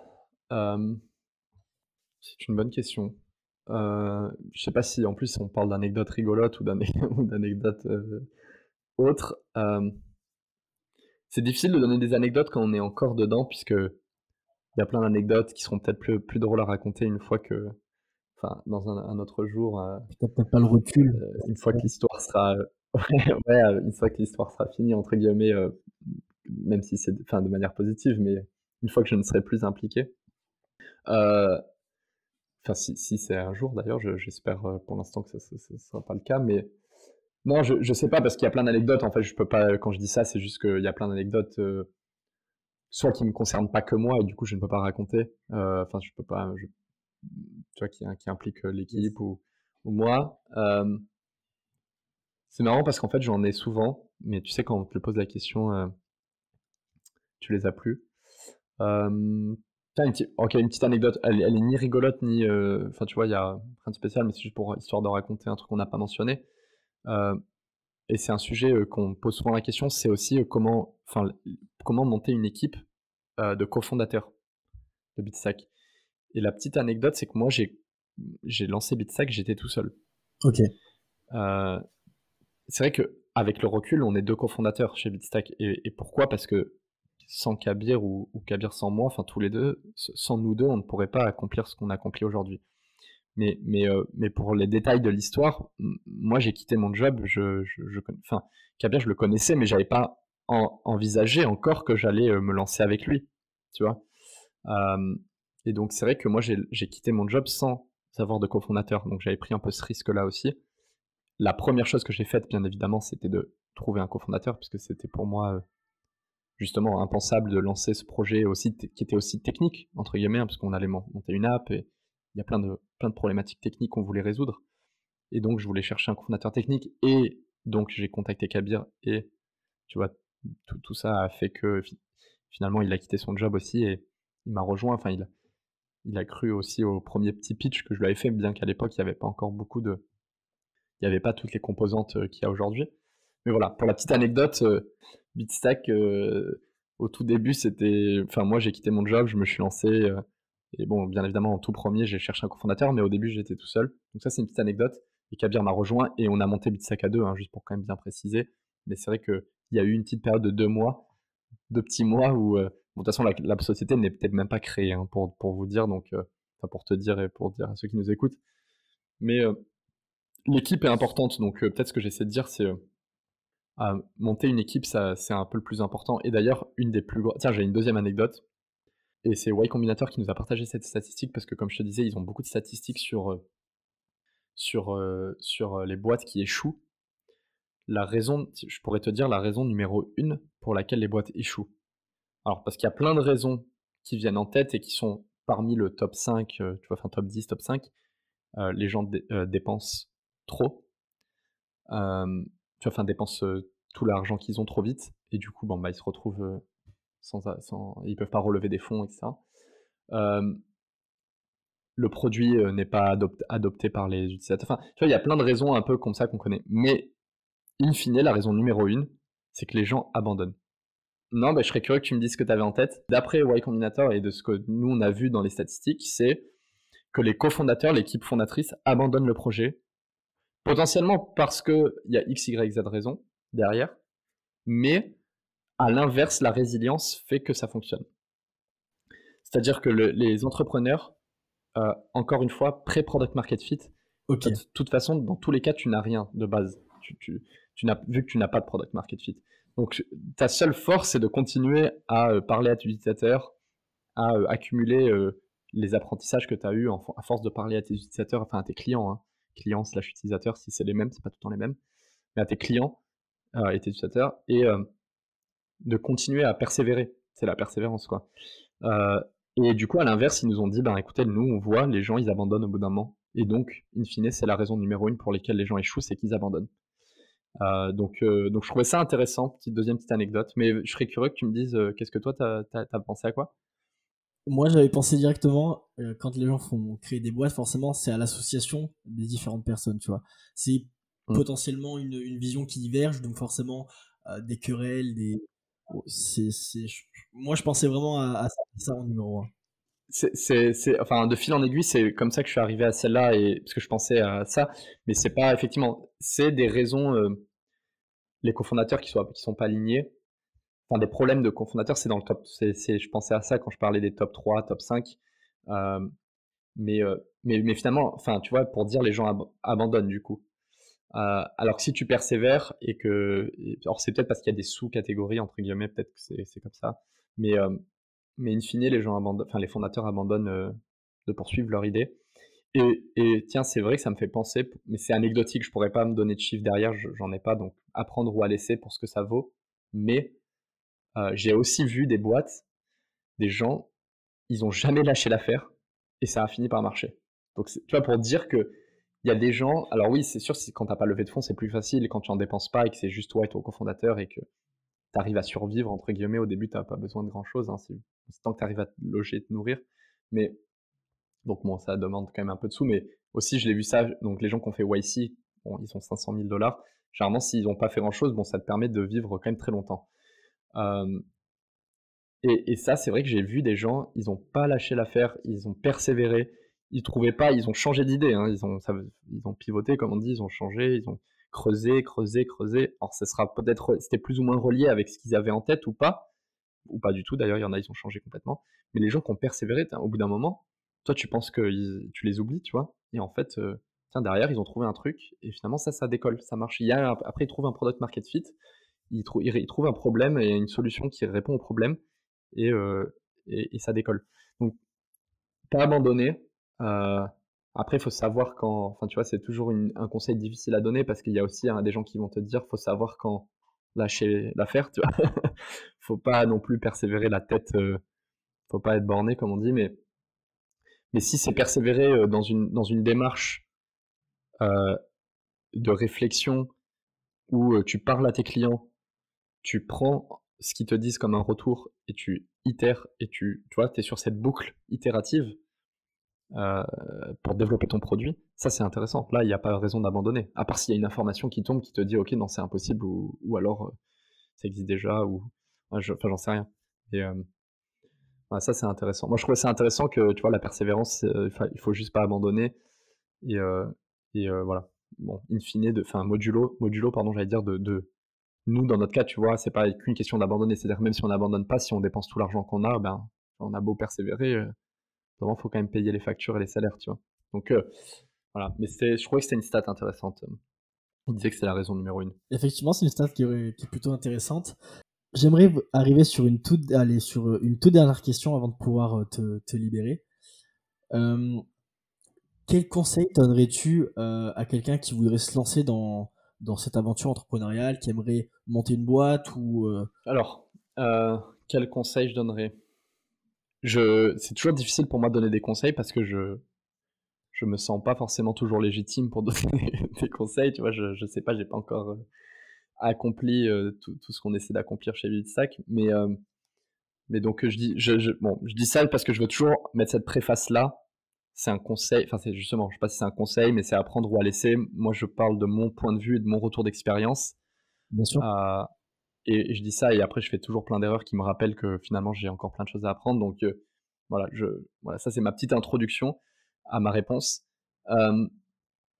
Bah, en fait, déjà, bah, tout ça, je vais le faire dans un ordre chronologique de tout ce que j'ai vu Bitstack de A à Z. De pour moi, le premier point, c'est lancer, de se lancer sur quelque chose qui a, qui a du, je vais m'expliquer, mais en gros, qui a du sens. Ce que je veux dire par du sens, c'est ce qu'on disait tout à l'heure, c'est que pour moi, par exemple, euh, je me déjà, un, j'aime ce que je fais, ce qui est aussi important, et je me sens capable d'accomplir ce qu'on essaie d'accomplir, et avec l'équipe qu'on développe, parce qu'il y a eu une suite logique à ce qui nous a amené à construire Bitsack. C'est-à-dire, tu vois, j'ai la boîte, moi je me suis senti beaucoup plus confiant, alors j'avais plein de, j'avais j'étais euh, anxieux à plein de choses que je m'étais dit, j'apprendrai sur le tas, évidemment, et finalement, 90% des choses, tu l'apprends sur le tas mais tu vois, j'avais vu, j'avais identifié des problèmes euh, et, des, solutions, et euh, j'avais vu comment on faisait certaines choses parce que j'avais bossé pendant dans une boîte qui faisait la même chose, enfin qui faisait quelque chose de similaire, où j'avais aussi pu voir euh, apprendre des choses sur comment monter des apps mobiles, comment les développer, les déployer, comment travailler, comment monter des équipes de support client, de marketing, de conformité, travailler avec des investisseurs, etc. Donc j'avais pu avoir des signaux comme ça. Ça ne veut pas dire qu'il y en a, ils se lancent, ils, apprennent tout sur le tas. Hein. Enfin, faut pas croire, mais tout, enfin, mais en tout cas, j'ai envie de croire, et de ce que je vois, les gens qui montent quelque chose, il y a eu une suite logique. Moi, la plupart des entrepreneurs que je vois, ils sont pas dans l'immobilier ou ils n'ont pas monté une plateforme de, tu vois, d'investissement locatif ou euh, une plateforme de, de, budget, enfin de finances personnelles comme nous sur l'épargne ou sur le paiement, alors que les gens ils faisaient complètement autre chose. Tu vois, il y a des gens ils montent des boîtes sur le paiement, ils ont bossé pendant 20 ans dans le paiement, chez Visa ou chez Mastercard ou chez d'autres, et ils, montent, ils ont identifié un problème. Donc il faut pas dire ok du coup je peux pas lancer un truc parce que j'ai pas d'expérience, mais on a tous des expériences dans le quotidien. C'est là qui peut-être c'est là qu'il faut mettre le doigt. C'est expérience veut pas dire forcément expérience pro, mais montez pas un truc si vous l'avez jamais vécu. Tu vois ce que je veux dire? Genre, si c'est un truc qui ne vous touche pas, que vous ne connaissez pas, qui est loin pour vous, enfin moi ça me paraît, compliqué. Maintenant, c'est pas forcément expérience pro, mais si au quotidien vous vivez quelque chose et vous voyez qu'il y a un une problématique, ça c'est légitime, ça me paraît intéressant. Tu vois, c'est euh, il y a une suite logique. Euh, mais souvent, euh, il faut aussi garder en tête, et ça c'est sous-estimé, d'après moi, enfin en tout cas moi je l'avais sous-estimé, que la narrative est extrêmement importante. Comme je disais, tu vois, cette vision et la communiquer de pourquoi je monte cette boîte, pourquoi je fais ça, pourquoi je suis aussi la bonne personne pour le faire d'ailleurs, euh, quand tu pitches à des investisseurs pour le coup, euh, c'est extrêmement important. Et donc si tu leur dis, bah écoute, j'ai juste euh, monté ça parce que parce que c'est un gros marché, par exemple, ça va pas parler à beaucoup de gens. Par contre, si tu as une histoire incroyable à raconter, et tout le monde a une histoire incroyable, hein, c'est ça que j'essaie de dire, tout le monde a une histoire incroyable, tout le monde vit des expériences au quotidien, il suffit juste de trouver dans tous ces points de données, tu vois, as plein, tu vis plein de choses, juste trouver la suite logique des choses. Et euh, c'est pas si simple, hein. mais parfois elle n'y est pas tout de suite. Hein. Parfois il faut attendre, il faut plus de points de données, d'expérience, professionnelle ou personnelle. Et au bout d'un moment, il y a des points qui vont se connecter petit à petit. il va y avoir un, une suite logique qui va se dessiner. Donc ça, c'est le premier point. Euh, deuxième point, l'équipe est extrêmement importante. Euh, travailler avec des gens qui sont plus intelligents que vous. Et, euh, et votre cofondateur, si vous avez besoin d'un cofondateur, pas tout le monde, hein, parfois il y en a qui sont fondateurs, entrepreneurs solo, hein, possible aussi. si vous vous mettez avec des cofondateurs, votre cofondateur, il faut vraiment que ce soit quelqu'un sur qui vous pouvez vous reposer, parce que la relation, elle est quand même spéciale. C'est-à-dire que vous êtes associé, à la fois c'est quelqu'un avec qui vous allez vivre beaucoup de choses intenses, positives ou négatives. Vos collaborateurs que vous recrutez, il faut que ce soit des gens plus intelligents que vous sur les sujets sur lesquels vous les recrutez, idéalement. Sinon, bah, faites-le vous-même. Sinon, j'ai envie de dire, et jusqu'au moment où vous pouvez plus le faire vous-même, là, vous prenez quelqu'un de plus intelligent que vous. Lever des fonds contre-intuitivement. Euh, peut-être que ça sera pas pari réussi pour nous, hein, je, ne sais pas, mais, mais en tout cas, lever le minimum que, tu vois, parce que les gens pensent souvent aux grosses levées de fonds, c'est facteur de succès. Déjà pas du tout. Hein, parce qu'en plus, la donnée qui est pas donnée, c'est les, les, valorisations sur les boîtes. Donc, euh, vaut mieux, vaut mieux lever le, le minimum. veut pas dire le minimum de, avec n'importe quel facteur en compte. Ça veut dire le minimum que vous avez besoin pour atteindre vos objectifs. Si pour atteindre vos objectifs, vous avez besoin de temps, levez temps mais ne levez pas. Enfin, quel est l'intérêt de lever plus si ça vous permet Donc c'est bon. Après, c'est là où c'est une, c'est pas une science exacte, c'est-à-dire ça va être compliqué. Il faut, mais mais lever le minimum pour atteindre vos objectifs, parce que le but c'est quand même aussi de garder le contrôle sur sa boîte, de pouvoir monter. Euh, tu vois, euh, les plus grands entrepreneurs euh, que moi j'admire, ils ont monté une boîte et aujourd'hui ils sont encore en contrôle de leur boîte, c'est-à-dire c'est eux qui décident la direction de la boîte et c'est quand même cool. donc donc ça c'est et ça c'est très difficile à faire. Je dis ça, euh, c'est pas pas gagné, hein, mais c'est très difficile à faire. Voilà donc donc lever le minimum dont vous avez besoin. Euh, on a parlé de ça. Donc le, démarrage, le recrutement, voilà persévérer du coup j'ai envie de dire puisque ne pas abandonner, parler à vos clients, parler à vos clients, parler à vos clients, parler à vos clients. C'est le, la journée du CEO, c'est 100% parler à ses clients. Enfin, je veux dire, au début, si tu parles pas à tes clients, je sais pas ce que tu fais d'autre. Euh, tu vois, enfin, c'est bête, hein, mais euh, après, tu as des choses qui vont s'empiler que tu vas devoir faire, mais au début, au début tant que t'as pas trouvé un truc qui marche, j'ai envie de dire, il n'y a rien d'autre à faire. Tu vois,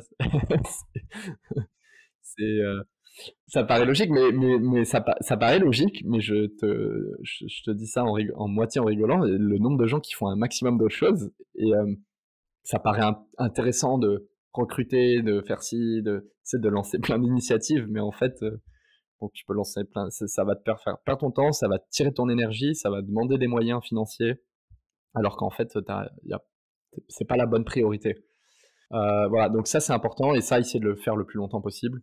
Euh, idéalement, pour moi aussi, il y a beaucoup de grands, de grands PDG qui parlent toujours à leurs clients. Ça, c'est hyper intéressant. Il y a même des histoires de certaines marques où le PDG, tu vas en parler de support client. Euh, si je dis pas de bêtises, c'est Zalando, la marque de vêtements. Euh, je crois que c'est eux. Peut-être que là, je confonds de tête. Mais en tout cas, bon, le, point sera le, même où tu pouvais appeler le support client et tu avais une chance que ce soit lui qui répond. Qui réponde. Euh, donc, donc, pour dire que, tu vois, c'est important d'avoir des, mécaniques comme ça, de rester proche de son produit et de ses clients, parce que c'est in fine une boîte, c'est un produit et c'est des clients. C'est enfin un produit ou des services, mais les boîtes dont on parle, c'est des produits la plupart du temps. Donc euh, voilà, ça c'est un peu, mais tu, m'as demandé un conseil ou je sais plus ou deux, euh, mais en fait je t'ai voilà pas mal de petits euh, petites petits conseils quoi, on va dire. Pour ce qu'ils valent, je sais pas. Merci à toi pour ce package pour les pour les futurs entrepreneurs, les, les entrepreneurs de demain. merci à, toi pour, pour ce temps. Hein. Je, me, je, me, répète, mais effectivement, ça a pris toute la matinée. Aurais-tu une petite exclue à, à nous balancer comme ça là entre deux euh, juste avant de, de se quitter ou exclu ou pas je sais enfin ou je sais pas euh, de alors ça sera s'il y en a une ça serait lié au enfin là je réfléchis de tête en même temps mais ça serait côté produit parce que exclu sur ma vie on a c'est pas très ça ça intéresse personne. Mais euh, et puis je mais mais côté produit oui côté produit alors, ce qui est public, c'est qu'on a annoncé cette carte de débit. Donc, il y, aura, une app avec un compte courant en euros et un compte, et un compte épargne Bitcoin qui, qui lui, c'est ce qui existe déjà.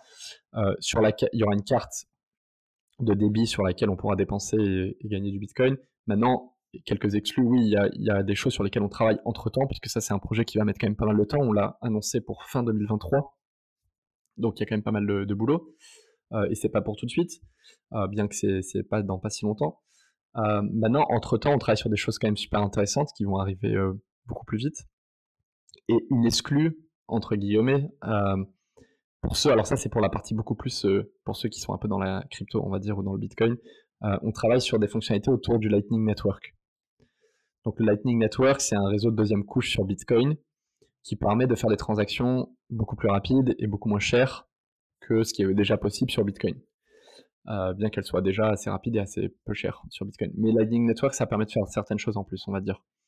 Euh, et donc, c'est vrai que avant la carte, et donc dans pas si longtemps, euh, il sera possible d'envoyer et de recevoir du Bitcoin entre utilisateurs Bitstack ou à des wallets externes, puisque ça, c'est l'avantage d'avoir un réseau ouvert comme Bitcoin, c'est que c'est pas comme si tu es sur une app, je donnerai pas de nom, mais tu peux envoyer que de l'argent à tes amis si ont la même app ou sinon tu fais un virement bancaire classique. Mais avec Bitcoin et Lightning, ce qui est cool, c'est quelqu'un, il a un wallet Bitcoin, euh, qui soit enfin toi, tu es utilisateur Bitstack, l'autre, il n'est pas, mais il a un wallet Bitcoin, tu pourras lui envoyer de manière instantanée aussi. Donc, euh, cette histoire de paiement entre amis, euh, entre utilisateurs, sur Bitcoin et aussi via Lightning, donc les deux, c'est quelque chose sur lequel on travaille et qui arrivera plus tôt. du coup, j'espère j'espère assez rapidement. C'est grave cool en vrai si je dis pas de bêtises, sur, euh, sur ce réseau-là, tu, peux faire, euh, juste comme ça pour donner un, un, nombre d'idées, mais tu peux faire 100 000 transactions à la seconde, je crois. Si je dis pas de bêtises, non? Sur Lightning. Tu parles de Lightning Sur ce réseau-là. Ouais, ouais, tout à fait, de Lightning. Ouais, ouais. j'ai pas le chiffre en tête, euh, mais dans l'idée, ça me paraît pas déconnant ce que tu dis. sachant que sur Bitcoin, techniquement, ça dépend du nombre de confirmations que tu attends. Alors ça devient un peu technique pour les gens et les gens n'ont pas besoin de savoir techniquement, mais le nombre de confirmations, une confirmation c'est un bloc qui est ajouté derrière, euh, c'est toutes les 10 minutes. Donc euh, ta première confirmation elle est à 10 minutes et, en moyenne. Euh, donc après bon, il y a des applications qui n'attendent pas de confirmation et qui font du zéro confirmation, donc de la zéro confirmation et du coup c'est instantané déjà sur Bitcoin. Bon, ça a des risques entre guillemets, mais ça c'est à les, moi, je suis d'avis que les utilisateurs ne devraient pas avoir à soucier de ce genre de choses. Mais effectivement, sur Lightning, c'est beaucoup plus rapide et beaucoup moins cher. Et l'expérience est quand même incroyable. C'est pour si quelqu'un l'a déjà utilisé, sachant que tu peux avoir deux apps complètement différentes. C'est-à-dire que tu peux utiliser un portefeuille d'une boîte, d'un logiciel spécifique et une autre. Donc tu vois, c'est ça aussi la beauté du truc, c'est que techniquement, des gens peuvent utiliser n'importe quel portefeuille et d'un pays à un autre, tu te l'envoies, ça arrive instantanément et il n'y a pas d'intermédiaire, ça, ça s'est fait.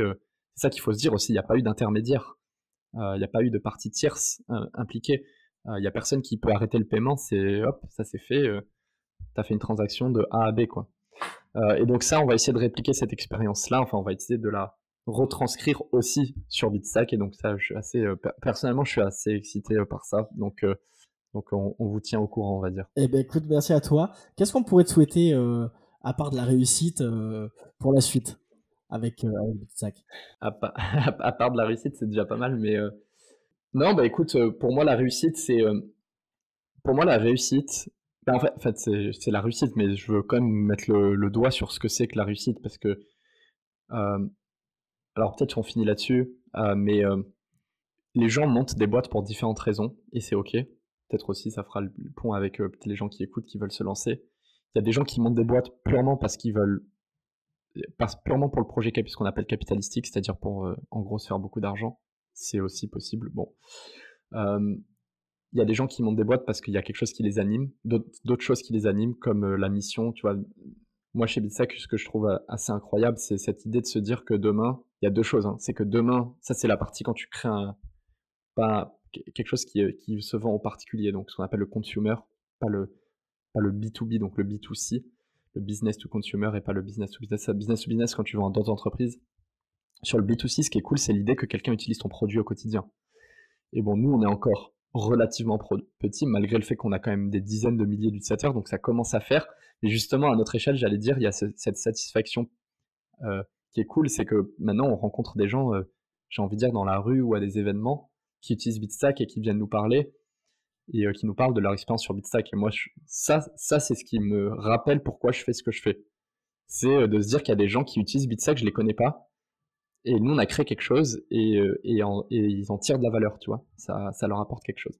Donc, pour moi, c'est ça la réussite, c'est de créer quelque chose qui améliore, enfin qui apporte quelque chose à la société et qui rend le monde meilleur. C'est vrai que c'est bateau, mais, c'est vrai parce que voilà, c'est important aussi de quand même faire avancer les choses.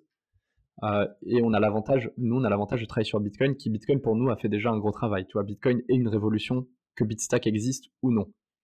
Maintenant, Bitstack, on veut accélérer cette adoption de Bitcoin, on veut accélérer la démocratisation et on veut être une interface majeure, un acteur majeur de cette transition, cette transition incroyable qui va avoir lieu d'après nous entre le système financier actuel et Bitcoin. Ah, en tout cas, euh, Bitcoin en fera une partie intégrale. Et donc nous, on veut, on veut euh, y participer. voilà, donc la réussite pour nous, c'est qu'on arrive à accomplir ça et qu'au passage, ça soit bénéfique pour nous, pour, donc pour nous, pardon, pour, mes pour mon associé et moi, pour Kabir et moi, pour nos collaborateurs, pour nos clients, pour nos partenaires et pour nos investisseurs. Euh, si on arrive à, à faire tout ça, donc ça, vous pouvez nous le souhaiter et je, nous le souhaite aussi. Euh, ça serait euh, Paris réussi et ça serait, je pense, un, beau pas en avant pour tout le monde. Donc, euh, voilà. Eh ben écoute, c'est tout le mal que, je vous souhaite. Et merci à toi. Merci d'avoir de, partagé ton retour d'expérience, ton expérience actuelle. Et bonne continuation pour la suite. C'était grave cool d'avoir fait ce, ce, podcast avec toi. Bah, je te remercie Mathieu, c'était un plaisir et, et à très bientôt. Allez, merci, à très bientôt, bonne journée. Cet épisode est maintenant terminé. J'espère qu'il t'aura plu et si c'est le cas, je t'invite à le noter et à me dire en commentaire ce que je pourrais améliorer et quel sujet voudrais-tu que je traite. Je te souhaite une très bonne fin de journée, prends soin de toi et prends soin de tes proches. A très vite.